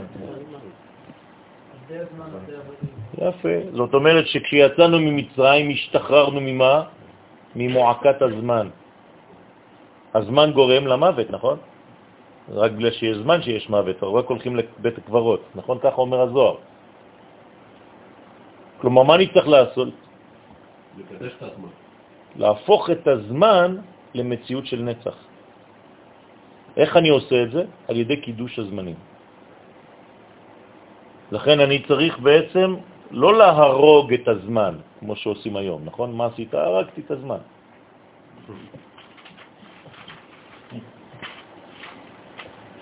אני מעביר אותה. לא. אתה צריך בעצם לפעול כאן. כמה זה זמן בגמטריה? כמה? 97. 97? מה זה 97? מה הוא בן? שם מה ושם בן ביחד. 45-52. זה זמן. כלומר, מה זה התיקון של הזמן? חיבור מהו בן. לשם ייחוד קודשה בריחו שכינתה. זה מה שאנחנו עושים עכשיו, בעזרת השם. זה נקרא לתקן את הזמן, זה לא סתם ביטויים באוויר. כלומר, כל הפרו הזה, תראו מאיפה זה בא, זה אורפה. זה רק עניין של זמן. אז אנחנו התרגלנו לומר, הזמן, מה יעשה? יעשה את שלו. וואלה, יסתר, תיזהר. מה הוא יעשה? על סמך מה הוא יעשה את שלו? תיתן לו לעשות את שלו, הוא יהרוס אותך. אתה צריך לקדש את הזמן. ברוך אתה שמקדש ישראל והזמנים. אם אתה לא מקדש את הזמן, לא יקרה שום דבר. לכן מה עשינו בעצם ביציאת מצרים? החודש הזה לכם, קידשנו את הזמן. זה הדבר הראשון שעושים ביציאה מהגלות. או ביציאה מהחילוניות. אתה צריך לקדש את הזמן שלך. הוא על שם דחזרת לסרחנה, שחזרה לסרחונה לעבוד עבודה זרה. וחזרת עורף לגבי חמותה, כמו שכתוב, הנה שבה יבימתך אל עמה ואל אלוהיה. זאת אומרת שהיא לא נשארה בקודש. שכנענו אותה, בהתחלה היא קצת רצתה להישאר, כן, אני, אני נשארת, וכשאתה אומר לה, לא, מה יש לך להישאר? אה, נכון, את צודקת. הלכה. קיליון בעלה דאורפה, קיליון הוא הסמך מם, לכן קוראים לו קיליון. קיליון שמחלה את הכל, שהוא בעלה דאורפה, שהוא היצר הרע, דעתיה כליה מיני לעלמא, היצר הרע שבאה כליה על העולם, על ידו.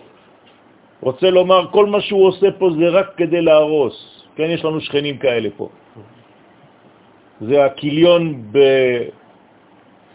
בהתגלמותו. כן, לא חשוב מה תיתן להם. ביד יהפכו הכל לזבל שבזבלים. בדיוק הפוך מעם ישראל. תיתן לעם ישראל זבל ביד, הוא יעשה לך מזה יעלום. לאותם יצורים עלי אדמות, תיתן זהב ביד, יעשו לך מזה זבל. שום דבר לא יכול לצאת מאנשים כאלה, כלום, אם אפשר לקרוא להם בכלל אנשים. רוצה לומר על ידי החטאים שמחטיא את ישראל, כן, ניתנת לו רשות להביא כל מיני צרות ומיטות לעולם. זה הרשות שניתנת לו. הוא מפרש ויהיו קיליון, הסמך מם הנקרא קיליון, ואי תתה והאישה שלו למד יוד למד יוד, כן, כליה, עפיפון, ואשתו, כן, נקראת כליה, ושניהם מחלים ומאבדים את העולם. זה מה שהם באו לעשות, זה התפקיד שלהם, כן, לחלות את העולם. באצטלה של אה, דת. סמך מם זה במילה של הדת שלהם. יש להם את, שתי, את, את שני השמות, גם שלו וגם שלה בתוך השם שלהם. ואמר עוד נשמה ונפש, כן, סמ"ם ולמד י'. ואמר עוד נשמה ונפש שהיו מחוברות יחד באדם, כד ברנש יהיו מחויב בחובים, כשאדם מחויב בעוונותיו הרבים, על ידי זה כוחות היצר הרע מתגברים על האיברים שלו. להחטיא אותם עוד. כי עבירה גוררת עבירה. אז נשמעת חיים, מסתלקת מן גופה, ואז הגוף מתחיל להיות עייף יותר, מתרוקן יותר, בגלל שהנשמה לא נמצאת בו, אין חיוניות. אז כל הבעיות בגוף זה לא סתם בעיות. כל החולשות בגוף, כל האיברים שהם מרגישים כובד, משקל וכאבים, זה בגלל זה, בגלל סילוק בגלל כל מיני חטאים, וכל אחד מאיתנו יש לו את החטא היקר לו, את הפרעה הפרטי שלו, ששם הוא יודע לטפל בו טוב כדי לסלק ממנו את המוחים. כי הנשמה היא מן הבינה, והיא אינה סובלת את אחיזת החיצונים שנגרמת על ידי האבונות. אז מה זה הסוגים של האבונות פה? אל תחשבו שזה לא שמירת שבת וזה, זה לא רק זה. זה בעיות במידות של האדם. כשלאדם אין מידות, אז ככה ושלום, מה זה אין מידות? אין כלים, מידה זה כלים. אם אין מידות, המוחים לא יכולים להישאר. אז ברגע שהמוחים מסתלקים, מה אתה מרגיש בגוף שלך? עייפות וכבדות. אתה לא יכול לזוז בכלל. הגוף שלך כאילו מנותק מכל החלקים העליונים. אתה לא יודע לשלוט עליו אפילו. הוא לבד משמין, הוא לבד מרזה, הוא ל... מה זה? ואתה שואל, אבל אני לא אוכל כלום. זה לא שייך בכלל. כן, וזאת בעיה שכולנו סובלים ממנה. ואנחנו צריכים לתקן דבר אחד, את המידות שלנו. מי שאין לו מידות, אז אין לו מידתיות. אז הוא עושה הכל באובר, או אובר, או פחות מדי, אבל לא במידה. ולכן צריך לחזור למידות. וזה נקרא אבונות. וזה יכול להיות כעסים, זה יכול להיות אה, אה, עצבנות, זה יכול להיות אה, חמדה, זה יכול להיות אה, תאווה, זה יכול להיות, אני יודע מה, מיליון ואחד דברים. כל אחד יש לו את הנפש הבהמית הזאת, והוא יודע בדיוק מאיפה זה בא. ואם אתה לא מתקן את זה ולוקח את עצמך בידיים ברצינות, אז חבל. כי מה שאנחנו רוצים כאן זה להוסיף אור אלוהי בעולם. ואם אני לא מטפל בעצמי, בכל המציאות, גם בחלק הפנימי ובחלק החיצוני של יואל, אז מה אני עושה בסופו של דבר? אני חייל מעוויז. אני לא יכול להיכנס ליחידה רצינית שמזרימה את אור השם בעולם. אתה מקבל גימלים. ואם אתה עושה גימלים עם הקדוש ברוך הוא ומוציא גימלים, חבל, כי אתה עכשיו פחות מזרים אלוהות, ובגללך יש בעיות בעולם. כלומר, כשאתה עייף, כשאתה חלש, זה חוסר אלוהות בעולם. אסור לנו להיות חולים, רבותיי. אתם מבינים את הדבר הזה? אם אתה חולה, אתה מחלל את הקדוש ברוך הוא.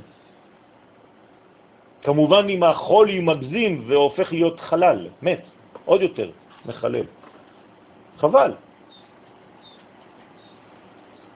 רוצה לומר, הנשמה מסתלקת מן האדם מיד כשעולה ברצונו לחטוא. לפני שהוא חוטא, ברגע שהוא חושב לחטוא, הנשמה כבר עוזבת אותו. ואמר כי בנפש השתערת תמן והנפש נשארת בגוף. הנה, הנפש היא נשארת. כלומר, היא, מה, כל, מה קורה לה? היא חוטאת. ונפש כי תחתה, נפש כי תחתה. למה? כי היא נשארת בגוף. אם היא הייתה עוזבת גם היא את הגוף, היית מת. לא לחזור. והייתם ארבע ונאמר בה ותגל מרגל אותה. מה היא עושה הנפש בזמן שאדם רוצה לחתור, לא חותר, רק רוצה? יורדת וגולה בין הרגליים שלו. מעניין, תמיד יש לה רק את אותו מקום. היא הולכת לגלות בין הרגליים שלו. הבנתם מה זה אומר. הוא מפרש לגבי מן למי היא יורדת, אומר לגבי צדיק ברית מילה. בסדר, היא יורדת לשם. אל צדיק שהוא ברית מילה. למה היא יורדת לשם? אף על פי שכל האיברים מלוכלכים בעוונות, מכל מקום נשאר מקום אחד צדיק, שאם גם המקום הזה אתה פוגם, חלט. המקום הכי קדוש שיש לנו, כשהנשמה עוזבת, זה ברית מילה. אה, אז מה קורה שם? היצר הרע, פרעה, עוד יותר יושב לך שם. לכן כשהנשמה מסתלקת ואין לך מוכין בגדות, מיד אתה נמשך לחטא, הנפש יורדת מיד כדי להציל את עצמה איפה? ליסוד, ואיפה פרעה דופק אותך? שמה. מכל מקום חותם הברית מילה קיים בו, אם לא משך אורלתו, הנה, אם לא נפל גם כן בדבר הזה על ידי ביאה על גויה, חז ושלום, או על נידה, או על אה, אשת איש, או על ביאה אסורה כלשהי. ושם מוצאת הנפש מקום מנוחה, כן? אם הוא לא חטא, כן? הוא מפרש דאי הוא בועז, שהיסוד נקרא בועז, כלומר המעוז האחרון, שהוא אותיות בו, עז. מה זה עז? עזות, כן? לא. דהיינו תקיף על יצרה, שצריך האדם בשמירת הברית להיות חזק להתגבר על יצרו. כי צריך עוז וזריזות גדולה לשמור ברית. כך אומר הגאון מווילנה. על זה נאמר, אדוני עוז לעמו ייתן. ואז הוא יברך את עמו בשלום. מי זה שלום? היסוד נקרא שלום. כשאנחנו אומרים את הברכה הזאת, אדוני עוז לעמו ייתן, אדוני יברך את עמו בשלום, צריך לכוון על היסוד. ומה שכתוב בבועז, שהוא היסוד, וימוד שש שעורים וישת עליה, שמדד את השפע שקיבל מספירות נצח והוד, כי היסוד מקבל מהנצח וההוד, אז הוא לקח, הוא מדד שש שעורים. למה? כי השוקיים נקראים שוקיו עמודי שש. מה זה הם עמודי שש? הם העמודים של השש ספירות האלה. 1, 2, 3, 4, 5, 6. מי זה העמודים האלה? שני אלה, נצח והוד. הם עמודי השש. הם מחזיקים כמו רגליים את השש, שהם נצח ועוד עזה, שיש בהם שישה פרקים. ואם תסתכל בתוך נצח ועוד, זה מחולק לשלוש, ככה, שליש, שליש, שליש. וגם כאן אותו דבר, שליש, שליש ושליש, זה נקרא שלושה פרקים. תשימו לב שככה בנויות כן, בנויים האיברים שלנו. כל הזמן שלושה פרקים, פרק אחד, פרק שני, פרק שלישי. אותו דבר ברגליים. אז זה נצח ועוד שהם העמודים, שקוראים להם יכין ו... עכשיו אתם מבינים למה קוראים לו בועז. בבית המקדש, שזה בעצם עמודי שש, עמודים של השש, שכולם מתרכזים בתוך היסוד הזה שהוא נקרא שש בעצמו. סס אנוכי. סס, כמו שש. ססון, כמסוס, חתן על כלה. כל הסוסי, ססו, סיסי, ססי, כל אלה זה שש. זה נקרא ססון. ואיך נקראת המלכות? שמחה. ססון ושמחה. אז השש סס אנוכי על אמרתך כמוצא שלל רב. אז זה נקרא עמודי שש. נצח ועוד, שיש להם שישה פרקים, שביאת לא נעלה, ושם שם את השפע בשעת הייחוד על השכינה הנקראת רות. כל השפע עובר למלכות שנקראת רות, שמחה. להג נעלה, להגן עליה מאחיזת החיצונים על ידי השפע. כלומר, כשאדם מתייחד עם אשתו זה לא רק כדי להנות, אלא כדי להעביר לשמירה, לשמור עליה. כי היא חשופה למטה, רגליה יורדות מוות. ואם הוא לא שומר עליה בזמן הזיווג ולא מכוון לשמור עליה בזמן הזיווג, זה סתם זיווג של זנות. חס ושלום. והוא כמוה, והחברים פירשו מה שכתוב, ותלכנה שתיהן, דהיינו נעמי ורות, שהם רומזות בשכינתה אילאה ותתאה על שכינה העליונה שהיא אימה, ועל שכינה התחתונה שהיא המלכות. ועלי הוא יתמר, עליהם נאמר ותקרנה לו השכנות שם לאמור יולד בן לנעמי. מה זה יולד בן לנעמי? יש פתאום לנעמי בן. רגע, רגע, רגע. נעמי חשבתי שהיא זקנה מאוד. מרמז דע עמודה דאמצעיתא. אז מי זה הבן הזה שנולד לנעמי? הבן שיורד מתחת לנעמי. נעמי זה בינה, הבן שלה נקרא זעיר אנפין. הנה הבן של נעמי.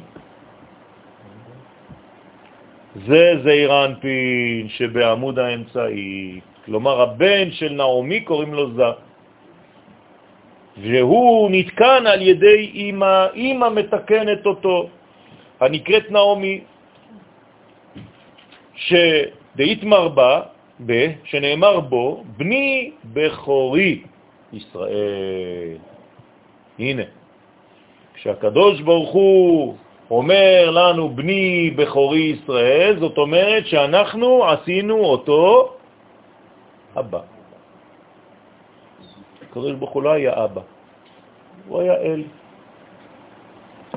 האל הגדול, הגידור, הגיבור והנורא, אל עליון, אבל מתי הוא אבא? רק כשעם ישראל עלה במחשבתו ועם ישראל נולד. כלומר, מי עשה את מי? הוא עשה אותנו בנים ואנחנו הפכנו אותו לאבא. דבר גדול מאוד. כי הוא בן הבכור לאמו.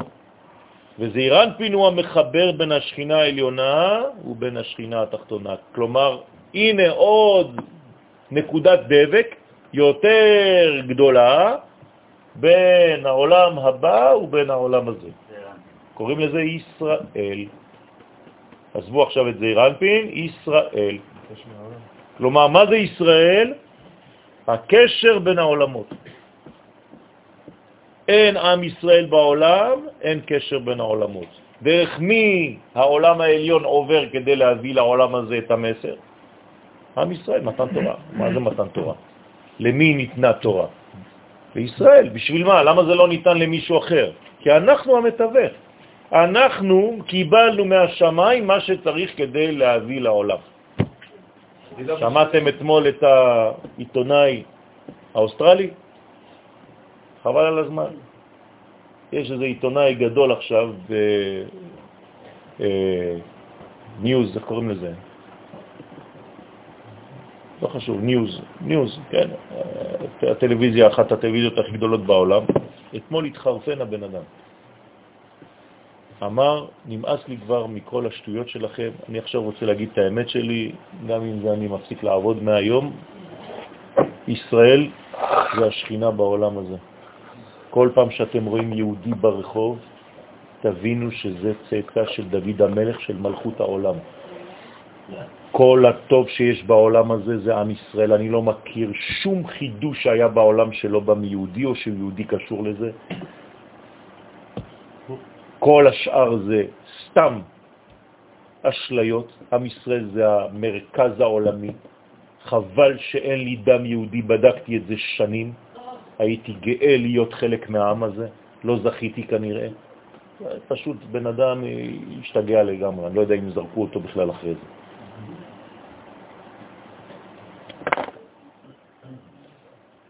יש שינויים, ברוך השם, יש. אנשים לאט לאט יורד האסימון, כי לזה אנחנו הולכים. צריך להאמין שאנחנו הולכים לזה. יכירו וידעו כל יושבי תבל. לא רק שהמלכות שלך היא, אלא שזה עובר דרך עם ישראל. זאת הנקודה האמיתית. לכן כת חבו ישראל וגרמו להסתלקה שכינתה אילה, כשחטאו ישראל וגרמו בעוונותיהם להסתלקות אימה עליונה מלהשפיע בזון, חז ושלום. אז היא תמר בשכינתה תתאה, נאמר בשכינה התחתונה ותגל מרגלותיו, שמתמעטת בסוד נקודה ויורדת תחת היסוד ולפעמים יורדת בגלות לעולם הבריאה. אז אנחנו צריכים להכיר בתפקיד שלנו על במת ההיסטוריה. אסור לנו לפחד אסור לנו להתקטן, אסור לנו להתגמד. יש אנשים פחדנים, הרבה פחדנים. כל פעם שאתה רוצה להגיד משהו, אתה אומר דבר בשם אומרו, שואלים אותך מי, מי אמר. האם זה מישהו שאני לא מסכים עם השיטה? נגמר. אליעזר, נכון? אם זה בא מיואל, אה, לא, לא, לא, לא, לא, לא רוצה לשמוע. כן? דבר אחר, פירוש אחר, על מה שכתוב. יום אחד אמר לי הרב אשלג, תזכר לטוב, הרב שמחה, כשהוא בא אלינו לחול, אומר, המלאך המוות בא רק פעם אחת, אני חוזר כל שנה. הם משתגעים איתי. באמת, היו רואים אותו כמו מלאך המוות. אומר, אבל אני חוזר כל הזמן. ותלכנה שתיהן, ואמר, אי הוא ממלל בגופה ונפשה. פסוק זה מדבר בגוף ונפש. ומרחימו דגופה ומאהבת הגוף שהנפש אוהבת את הגוף. תשימו לב, לא רק שהיא נמצאת בתוך הגוף, הנפש אוהבת את הגוף. כלומר, מזדהה עם הגוף. לאהוב זה להזדהות עם השני. ולכן הנפש לא סתם נמצאת בגוף, יש לה הזדהות עם הגוף. היא, היא רוצה את הגוף, היא רוצה להיות עם הגוף, אבל מצד שני היא מזדהה עם מי? עם הנשמה. כי אמרתי לכם, יש לה את שניהם. היא לא יכולה להזדהות רק עם חלק ועם חלק לא. אז כתוב שהנפש אוהבת את הגוף.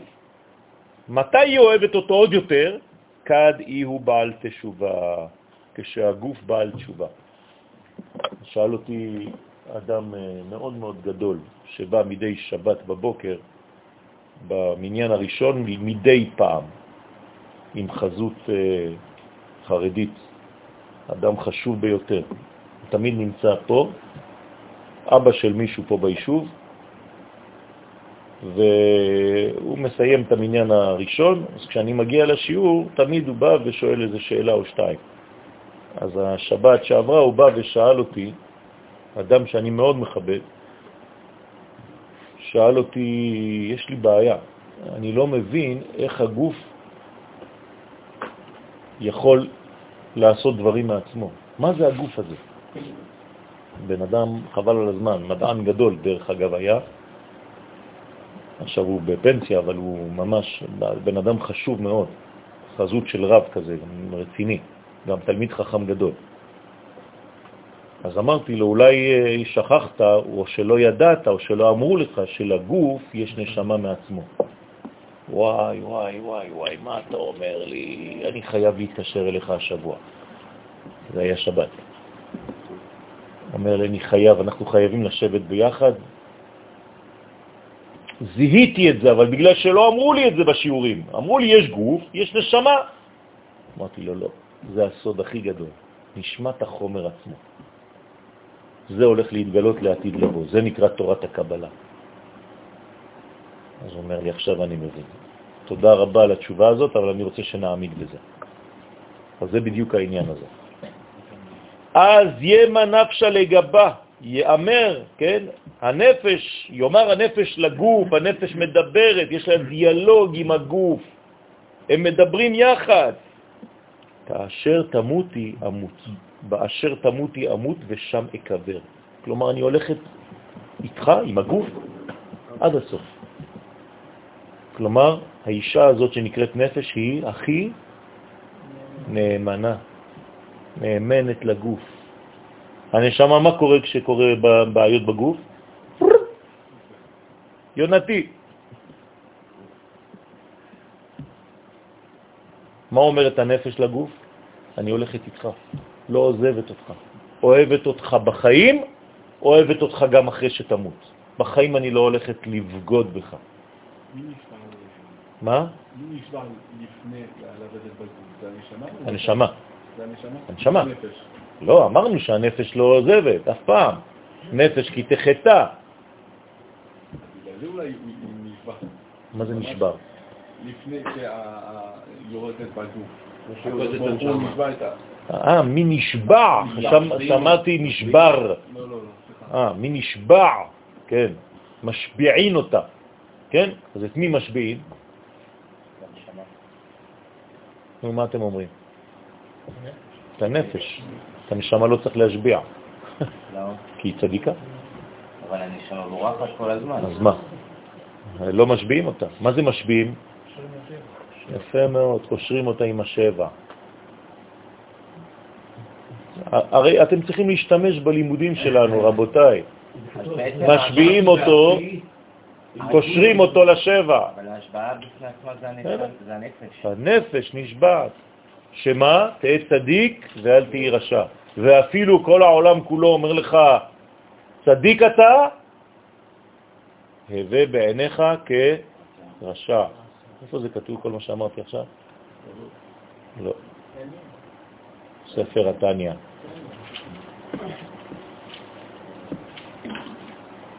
לא למדת תניא? בסדר. אתם יודעים מה זה תניא? טניה זה שם של קליפה, מאוד חזקה. ורבי שניאור זלמן, זכר צדיק וקדוש לברכה, כתב את הספר הזה בשביל לתקן את הקליפה הזאת הקשה הזאת. ולכן צריך לדעת, אבל אם אתה חושב את עצמך כרשע, ממשיך בעל התניא, מה תהיה? עצוב, ולא תוכל לעבוד את השם. אז אומר בעל התניא, אז תחליט מה אתה רוצה. אם אתה צדיק, אז אתה תפסיק לעשות את הדברים כי אתה חושב שאתה מסודר, אז אתה צריך לחשוב שאתה רשע. אבל אם אתה רשע, אתה תהיה עצוב, אז איך תעבוד את השם? ואז הוא מתחיל לפתוח את הספר, מתחיל להיות מעניין. בסדר? פירוש, שתישאר ניצוץ קטן של הנפש בתוך הקבר. כן, הנקודה הקטנה, עם העצמות, והוא נקרא הבלה דגרמי. כלומר, חלק מהנפש נשאר, כי אם כל הנפש הייתה נשארת, זה היה רק שינה. אבל פה מדובר במוות. אז במוות, מה נשאר בעצם? הנפש של הנפש. ולא תזוז נפשה בקברה מיני, ולא תזוז הנפש בקבר מן הגוף לעולם, עד תחיית המתים. במילים אחרות, עד שנתחבר עוד פעם ונהיה לזוג. לא עוזבת אותך. כדאי לך לאהוב אותה. אם לא, אתה אבוד. לא עוזבת אותך. ועד אז נשארת דבוקה בעצמות בתוך הקבר. ועליה נאמר שאומרים לבעל תשובה, בהתהלכך תנחה אותך, בעלמא דן, שהנפש תנהיג אותך בעולם הזה בדרכי התורה.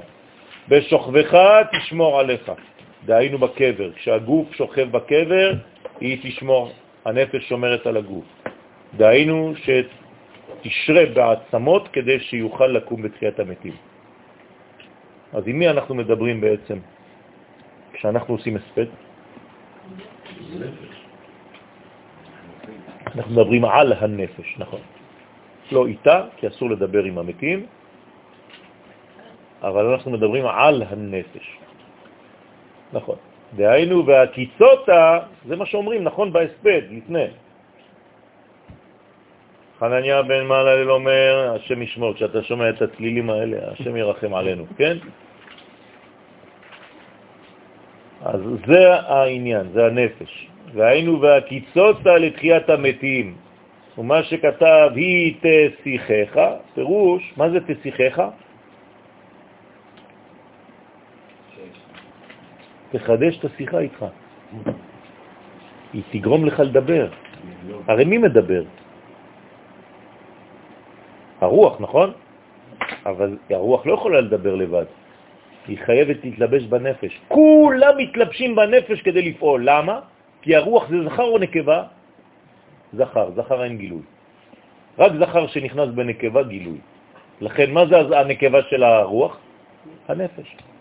לכן הנפש היא בעצם מדברת. דרך הלשון והאיברים שיש לך בפה, השיניים והלשון. פירושו, דע נפשה לגבי גופה, זו היא הנפש שמלמדת זכות על הגוף, תשימו לב. וכאן אנחנו גם כן נוגעים בנקודה מאוד חשובה שקשורה לפרשת השבוע. על מה דיברו בעצם המרגלים לשון הרע? על הגוף, נכון? הם לא דיברו לשון הרע על המדרגות העליונות של עם ישראל, הם דיברו לשון הרע על הגוף, על ארץ. כלומר, הם הוציאו את דיבת הארץ, לא את דיבת המדרגות העליונות. הם דיברו לשון הרע על המדרגה התחתונה הזאת, על הגוף הזה. במילים אחרות, אם אתה מדבר רע על הגוף שלך, אתה גם כן חוטא במה? בלשון הרע, על הגוף. זה אותו דבר על ארץ ישראל. אז אנשים חושבים שהנשמה שלהם גדולה, ולפעמים אתה הולך לשיעור ואתה שומע, הגוף זבל, זה כלום הגוף, לא שייך בכלל. נשמה, אוי ואבוי. אוי ואבוי. אתה מיד קם ויוצא מהשיעור. שמה חסר בשיעור הזה? כללות הראייה. הפרדה טוטלית בין אלוהות לבין עולמיות, חז ושלום. אם אתה מאמין שהתורה היא והיהדות היא, מה? איך קוראים לזה? בלשון לועזית. מונותאיסטית. מה זה מונותאיסטית? מה זה מונו? אחד. תאי, מה זה תר? תאו, מה זה תאו? אלוהות. מונותאיסטית, כלומר יש רק אלוהות אחת. על מי? על הכל, גם על הגוף. אם אתה מאמין בתורה מונותאיסטית, אז אתה חייב להאמין שמי שברא את הנשמה הוא זה שברא את הגוף. ואסור לך לזלזל בגוף שלך ולדבר לשון הרע על הגוף שלך ולא לא לכבד אותו. מה זה לא לכבד את הגוף? לא לעשות פעילות גופנית, למשל. זה איסור, מדאורייתא. אתה צריך לעשות משהו עם הגוף שלך גם כן. אל תחשוב שאתה מסודר בגלל שאתה רק עושה נשמה. ולכן צריך להיזהר מאוד לא לדבר לשון הרע על הגוף.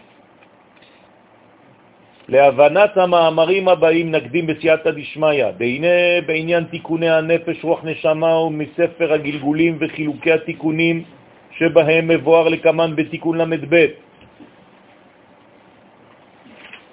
בעניין גופות הרשעים שפעלו אפילו קצת טוב בנפשם בגלגולם הראשון, מצינו בזוהר שבתחיית המתים יקומו גופות אלו. זאת אומרת, גם מי שפעל קצת לכיוון הטוב והוא היה רשע, הוא חייב לקום. אבל למיעוט הטוב שבנפשם יזכו רק למעט תענוג. כמובן, הם לא יקומו לאותו גודל, לאותו גובה שצדיק יקום בתחיית המתים, אלא יהיה להם תענוג קטן, לפי קטנות המעשים שלהם, וכפי השתדלותם בחייהם בתורה ובמצוות. לפום צערה אגרה. כל אחד יקבל בול מה שמגיע לו. קדוש ברוך הוא אין, איך קוראים לו? איך אומרים בביטוי? שהוא לא משקר, הוא לא מעוות את האמת, הוא נותן בול לכל אחד. מה? פסוק.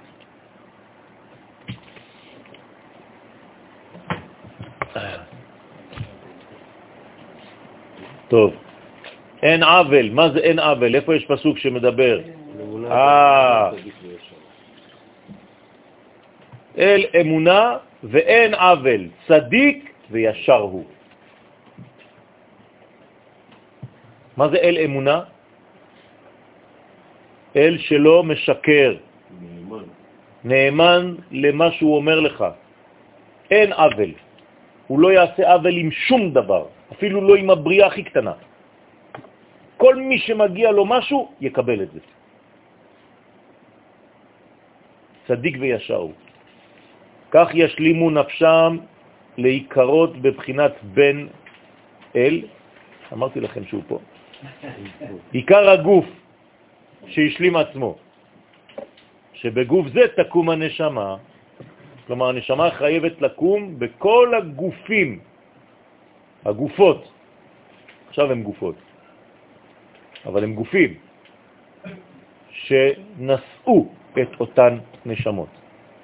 לכן הוא דיבר לפני זה על גלגולים. כלומר, כל גלגול שאותה נשמה ירדה בחלקים שונים, בגופים שונים, כל הגופים האלה יקומו. יכול להיות 200 איש, גופ, גופים שונים, על, על, על ניצוץ אחד, לא על נשמה אחת, על ניצוץ אחד. וכולם יכירו שהם כולם פעלו בשביל אותו, אותו ניצוץ קטן. פעם קראו לו אפרים, פעם קראו לו משה, פעם פנחס, פעם, כן, עזראי. כן, וכולם עבדו על אותו אחד. עיין שם בביורנו, זה בעצם עניין אלו שבכל גלגול תקנו רק איבר אחד מגופם וכו' וכו'. שאר הגלגולים של הארי הקדוש, ספר קדוש במיוחד, וכמובן דרוש ודורש זהירות. לא סתם פותחים את הספרים האלה, כי אם לא אתה הולך פייפל. והנה המאמרים הבאים כאן עוסקים בגופות, אותם הרשעים הגמורים, שלא פעלו אפילו מעט טוב בנפשם, ולא שבו בתשובה כלל בגלגולם הראשון. ושורש המאמר כאן הוא בזוהר חדש, מדרש רות. אנחנו ממשיכים, כ"ח, ששם אמר רבי ברוקה, כי הרשעים, זה לא שזה שהמשקפיים, כן? זה אירוקה שם, זה ברוק. כי הרשעים שלא שבו בתשובה, אזי הגם שנתקנו במשך הזמן על ידי גלגולים אחרים, ויקומו בחיית המתים עם הגוף האחרון שזכה להתקן, הנה הגופים או הגופות הקודמים שלא נתקנו, הם יורדים לארץ הנקראת נשייה, שכחה, ושם הם קיימים ונתקנים. כלומר, הגוף האחרון, נגיד שאנחנו עכשיו בגלגול האחרון שלנו. לא, כולם יקומו, אבל זה יקום צדיק בגוף האחרון. למה? כי בגוף האחרון הושלם התיקון. אבל לפני שהגעתי כיואל של עכשיו, הייתי בגוף אחר. מה עם הגוף השני הזה? גם הוא חייב לקום. והוא צריך לעבור זמן כדי להשלים את מה שאני עכשיו השלמתי. נכון, ובזה אין עצמותיהם וקברותיהם לבטלה מוחלטת. כלומר, אל תחשבו שכל בתי הקברות זה סתם זבל ופחי זבל של נשמות. כי אינם נחרטים לגמרי. חז ושלום, זה נקרא חייב כרת, אבל זה לא נכון. הם חוזרים, מצד שאינם עולים לתחיית המתים בארץ תבל שלנו. לזה יצדק עליהם שהם אבודים, כן? לא, אתה יכול לעשות סדרה אם אתה רוצה, אנשים שאין להם שום, לא יודע לאן הולכים. אז צריך לדעת מי, מי, מי הלך לאיבוד או לא. ובמאמר שלפנינו, סובר הסבא, עדיין פה, כן, הוא לא עזב, כנראה מתאימה לו הישיבה הזאת, אומר, באתי, אל תוציאו אותי, אל תסלקו אותי, אני רוצה להישאר גם במאמר הבא. בדרך כלל הוא בא רק לדבר אחד, להשלים והולך. אומר, אני מעניין אותי פה. אז מאמר שלפנו, סובר הסבא, כדעת רבי ברוקה. אומר להם, כן, כן, כן, אני חושב כמוהו. מי שאל אותך בכלל? כן, אני באתי, אל, אל תסלקו אותי. בדרך כלל, כולם בורחים, נכון? רואים נשמה כזאת. כולם עפים מהאזור. לא, שם יושבים בשקט, הכל בסדר.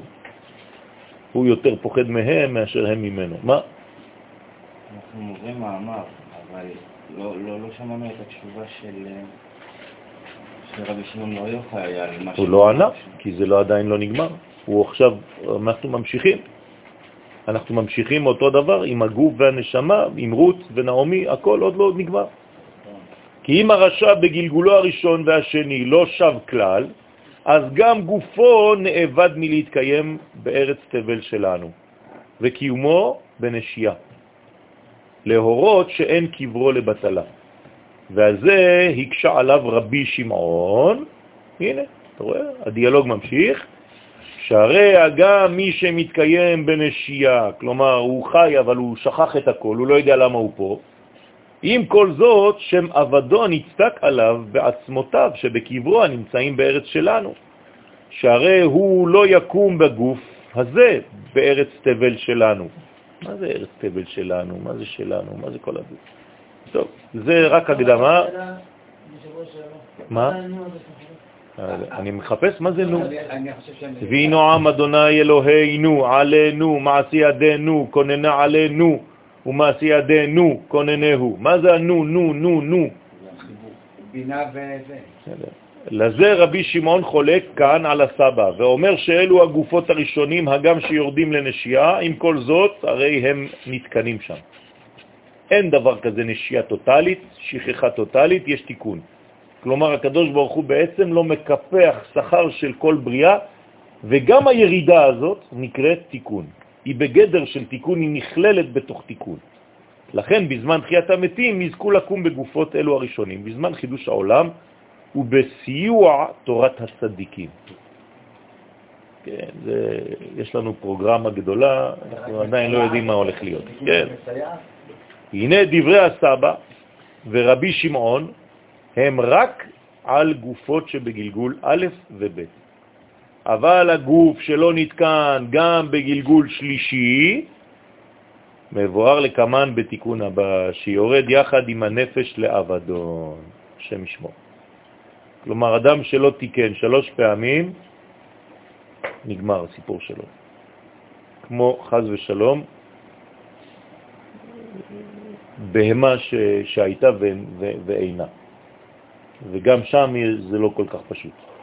כלומר, אדם שלא תיקן שלוש פעמים שירד לעולם הזה, בפעם הרביעית זה נגמר.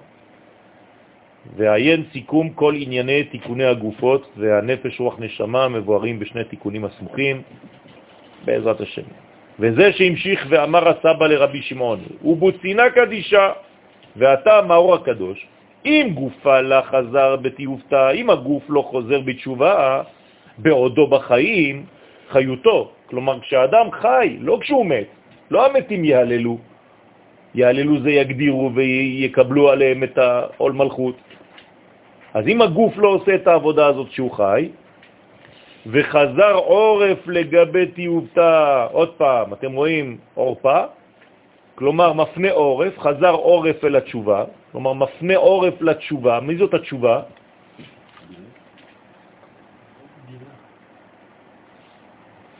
מי הולך לשם? מלכות, תשוב הה לה. כלומר, אם אתה לא מחבר את רות ונעמי, זה מה שזה אומר בגוף, רוצה לומר שמה שלא חזר בתשובה לא היה מחמת קושי התשובה, אלא עמד במרדו. זה אדם עקשן. זה לא שהוא קשה לעשות תשובה, זה פשוט שהאדם הזה עקשן. מאיפה באה העקשנות?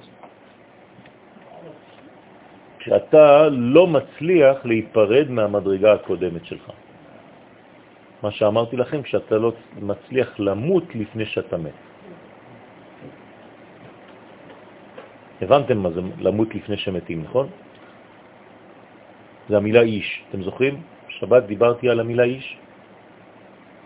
מה זה איש? אין ויש.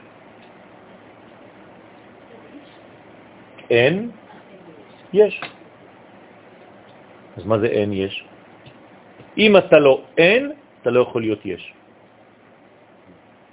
כלומר, אם כל רגע מחדש אתה לא מצליח להתאפס ולבטל ולפרק את המשכן הישן שלך, אתה לא תצא לדרך, למסעות שלך. כי אתה סומך על מה?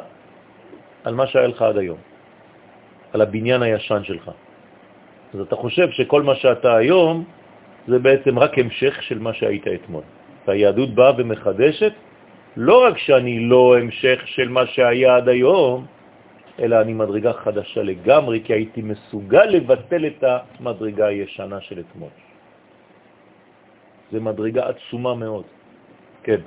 זה רק בזמן המדבר, בתהליך המדבר. לא, לא, לא, לא, לא, לא, לא, לא, לא, לא, לא, לא, לא, לא, לא, אתה מפרק?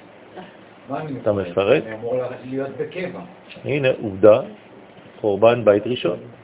הנה עובדה, לא. חורבן בית שני. זה לא אידיאל. כדי להתקדם. אם זה לא היה אידיאל, לא היינו מתקדמים. מלך המשיח נולד בזכות זה שחרב בית המקדש. אידיאל? אידיאל גדול מאוד. החידוש, זה תורת הזוהר הקדוש. אני מבין שאנחנו בדרך עדיין. יפה. אתה תמיד תהיה בדרך, אלא אם כן תהפוך להיות הוא. ואז נשנה את כל הסידורים שלנו, ברוך אתה עוזי, לא, אבל אנחנו בדרך להוא.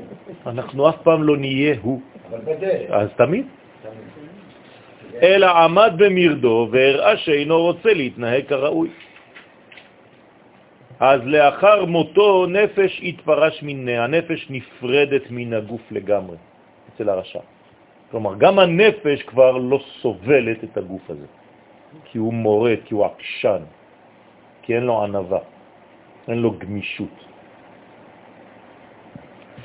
והתקרא אורפה, והגוף נקרא אורפה, לפי שחזר אורפו מן התשובה והלך לאיפה, לאיפה לאלוהיו הראשונים, כאילו לכל השטויות שהיה לו לפני. וגופה דאית אבידת מטרן על מין, והגוף הזה נאבד משני עולמות. מה זה משני עולמות? מאיזה עולם? מעולם הבא ומעולם הזה. רגע, רגע, אני לא מבין. חשבתי שהגוף הוא רק בעולם הזה, אז איך הוא נאבד מעולם הבא? לא שורש. גוף ממש. מה זה עולם הבא?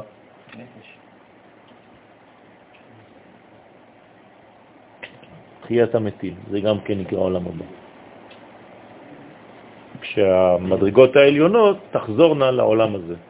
אז לא יהיה לו זמן, לא פה ולא בתחיית המתים. במילים פשוטות הוא לא יחזור, לא יקום בתחיית המתים. הנה, ונמצא שלא יקום גופו לעולם בתחיית המתים. יש עקשנות.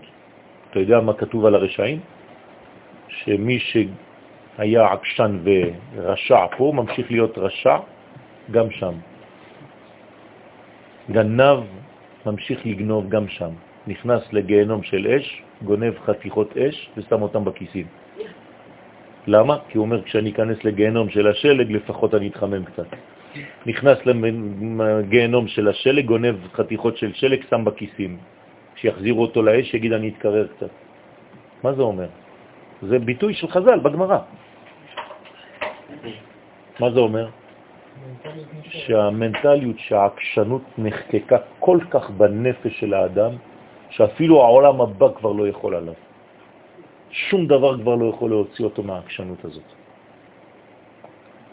זה מכה. הדברים, האנשים העקשנים, אתה לא יכול לדבר איתם. אין שום מקום בכלל. שום דבר לא פתוח, הכל סגור, הכל אטום. הנה, עובדה. אבל העקשנות זה לחיות העורף? גם מה, מחיות. שמחיה אותו זה הקליפה. הקליפה מחיה אותו. כלומר, היצר הרע זה מה שנותן לו את המנוע לזוז. הוא, הוא חי מהיצר הרע, מהיצריות הזאת. בהתחלה דיברנו על זה שכאילו באים לנשמה ואומרים לה הנה חטאת, אמרת אבל אני לא יכול להניק לו רק כאילו. באנו לגור ואמרנו חטאת, אבל זה בלתי אפשרי. נכון. ומה שמחבר בעניין הזה זה- זה הנפש. נכון, פה אנחנו מגיעים ואומרים, לא, זה הגוף שחוטא. נכון. אני לא מבין. איך כאילו... כי לא הקשבת למה שאמרתי לפני חמש דקות. כי לא הקשבת למה שאמרתי לפני חמש דקות. שלגוף יש נשמה מעצמו, החומר. חוץ ממה שאמרנו עד עכשיו, וזאת השאלה ששאל אותי האיש שהיה בבית כנסת. זאת אומרת שהגוף זה לא סתם כלי, יש לו חיים בפני עצמו. איך אומרים, איך, איך בפסוק הקודמי כאילו דיברנו על זה שאומר שהגוף לא חטא. שהוא אומר שכשהוא טוען שהוא לא חטא, כי זה, זה, זה מה שהוא צריך. ומה שחוטא זה. זאת אומרת שהנשמה של הגוף כל כך קרובה לגוף, שהיא נעלמת ביחס לגוף. ומי שדומיננטי, כשאתה שואל את השאלה, הוא זה שעונה. לפעמים אתה מקבל זוג, נכון? אתה שואל את שניהם שאלה, תמיד רק אחד עונה. אתה שם לב תוך חמש דקות מי כאן שולט, מי כאן מסכן. יש קורבן ויש תליין. כל פעם שאתה שואל אותה שאלה, ההוא עונה במקומה, או הפוך. אתה שואל אותו, היא עונה במקומו. שאלתי אותך, דיברתי איתך, עכשיו אני מדבר איתו. מה אתה רוצה? למה אתה כל הזמן נכנס באמצע? זה אותו דבר. כשהגוף חלש מדי ולא פעל, גם הנשמה של הגוף עצמו, אין לה כוח בכלל. אני לא מדבר על הנפש שדיברנו עליה מקודם, שגם היא מתייאשת כבר. בוודאי שיש עקשנות כזאת. ולכן הגוף הזה לא יקום לעולם בתחיית המתים, לפי שאין לו שמירה של הנפש. כך נראה לפחות מדברי הסבא. בוא נראה, אנחנו עכשיו בדיון. עכשיו הוא שם את הנפש גבוה. לכן אמר לרבי שמעון, סבא, סבא. מכאן שרבי שמעון היה טוניזאי. למה? כי הוא חוזר פעמיים על כל מילה. הטוניזאים ככה חוזרים פעמיים על כל דבר. כן? סבא סבא, לפי דבריך, שנראה שמי שחטא במזיד ובמרד ולא חזר בתשובה, לא יקום לעולם בתחיית המתים. אומר לו רבי שמעון, אבל וה כמה קברין למגנה, והרי הרבה קברים קיימים בחינם בלי שום תועלת. זאת אומרת, בשביל מה אז אנחנו קברנו את האנשים האלה? זה מה ששואל רבי שמעון. חבל על בית הקברות, אין מקום. שיפנו מקום. כי הם, אנחנו שמנו אותם פה, כי זה דירה של 1 על 2. דירת הרי. עוד מעט הוא יחזור, אבל אם הוא לא חוזר, אז צריך לפנות לפחות 95% מכל בתי הקברות. תשמור רק חלקת, הצדיקים, וזהו. כל השאר תוריד. והאם גופה התאביד, הרי אם הגוף נאבד לפי שלא נשאר בו חיות הנפש, שהוא הבלה דגרמה, אם כן, על מה תקום נפשה לתחיית המתים? על איזה גוף בכלל תקום הנפש לתחיית המתים? כי בוודאי עתידה הנפש הקדושה להתתקן. כלומר, מה אומר רבי שמעון, וזו השיטה שלו, שצריך לראות אותה בכל מקום, להיפגש איתה מחדש, שהוא רואה את התיקון הטוטלי, המוחלט. אין דבר כזה מדרגה שאין לה תיקון, לא קיים. זה תורת הסוד. כי לא יידח ממנו נידח, וזה הפסוק שקשור לדבר הזה. אין נידחים, שום דבר, אף אחד לא יישאר בחוץ בסופו של דבר. ואם אין לה גוף, איך תקום לתחייה? דה, ודאי גופה התאבית, כי ודאי בלי הבלה דגר מעל הנפש יהיה הגוף נאבד. כלומר, מי שומר על הגוף בבית הקברות? הבלה דגרמה. והתמר ונאמר בדבריך, דהתאבית מטרן אלמין, ואתה לפי מה שאתה אומר עכשיו, הגוף הזה הולך לאיבוד גם מהעולם הזה וגם לעתיד לבוא, שהגוף יהיה נאבד משני עולמים, ולא תקום לתחייה. והנחית לנשייה, והרי נפש יורדת לארץ התחתונה הנקראת נשייה. הארץ שלנו פה זה נשייה, קוראים לה נשייה, מלשון נשים. מה זה אישה? שכחה. למה קוראים לה אישה שכחה? למה האישה קיבלה בלשון רבים את המילה נשייה? שבעברית פירושו של דבר שכחה. במילים פשוטות, אישה גורמת לשכחה. מה זה הסיפור הזה? למה? מה? מה זאת אומרת? איך היא, איך היא שוכחת? למה האישה קשורה לשכחה? זאת אומרת שהזכר קשור לזיכרון, לכן קוראים לו זכר. כלומר, זכר זה זיכרון, אישה זה שכחה. אם אישה זה גוף, אז היא יכולה לשכוח את החיבור לנפש, לנשמה. אז מי לא יכול לשכוח אף פעם? רק הזכר. אשתך תקשיב לשיעור? טוב, אז בוא נראה איך היא תגיב. אני שואל בינתיים שאלה, לא עניתי. תחשבו טוב טוב, למה? חננאל, אתה איתנו? למה לאישה קוראים נשייה? היא נשייה של הזכר. היא נשייה של הזכר, מה זה אומר? היא... הוא מתחבר אליה, הוא שוכח מאיפה... אה, אתה אומר שהאישה בעצם ברגע שאתה איתה, נגמר, כל החיים שלך הלכו עליו. בסדר, אוקיי. טוב, יש לה כוח, אשתי כנראה...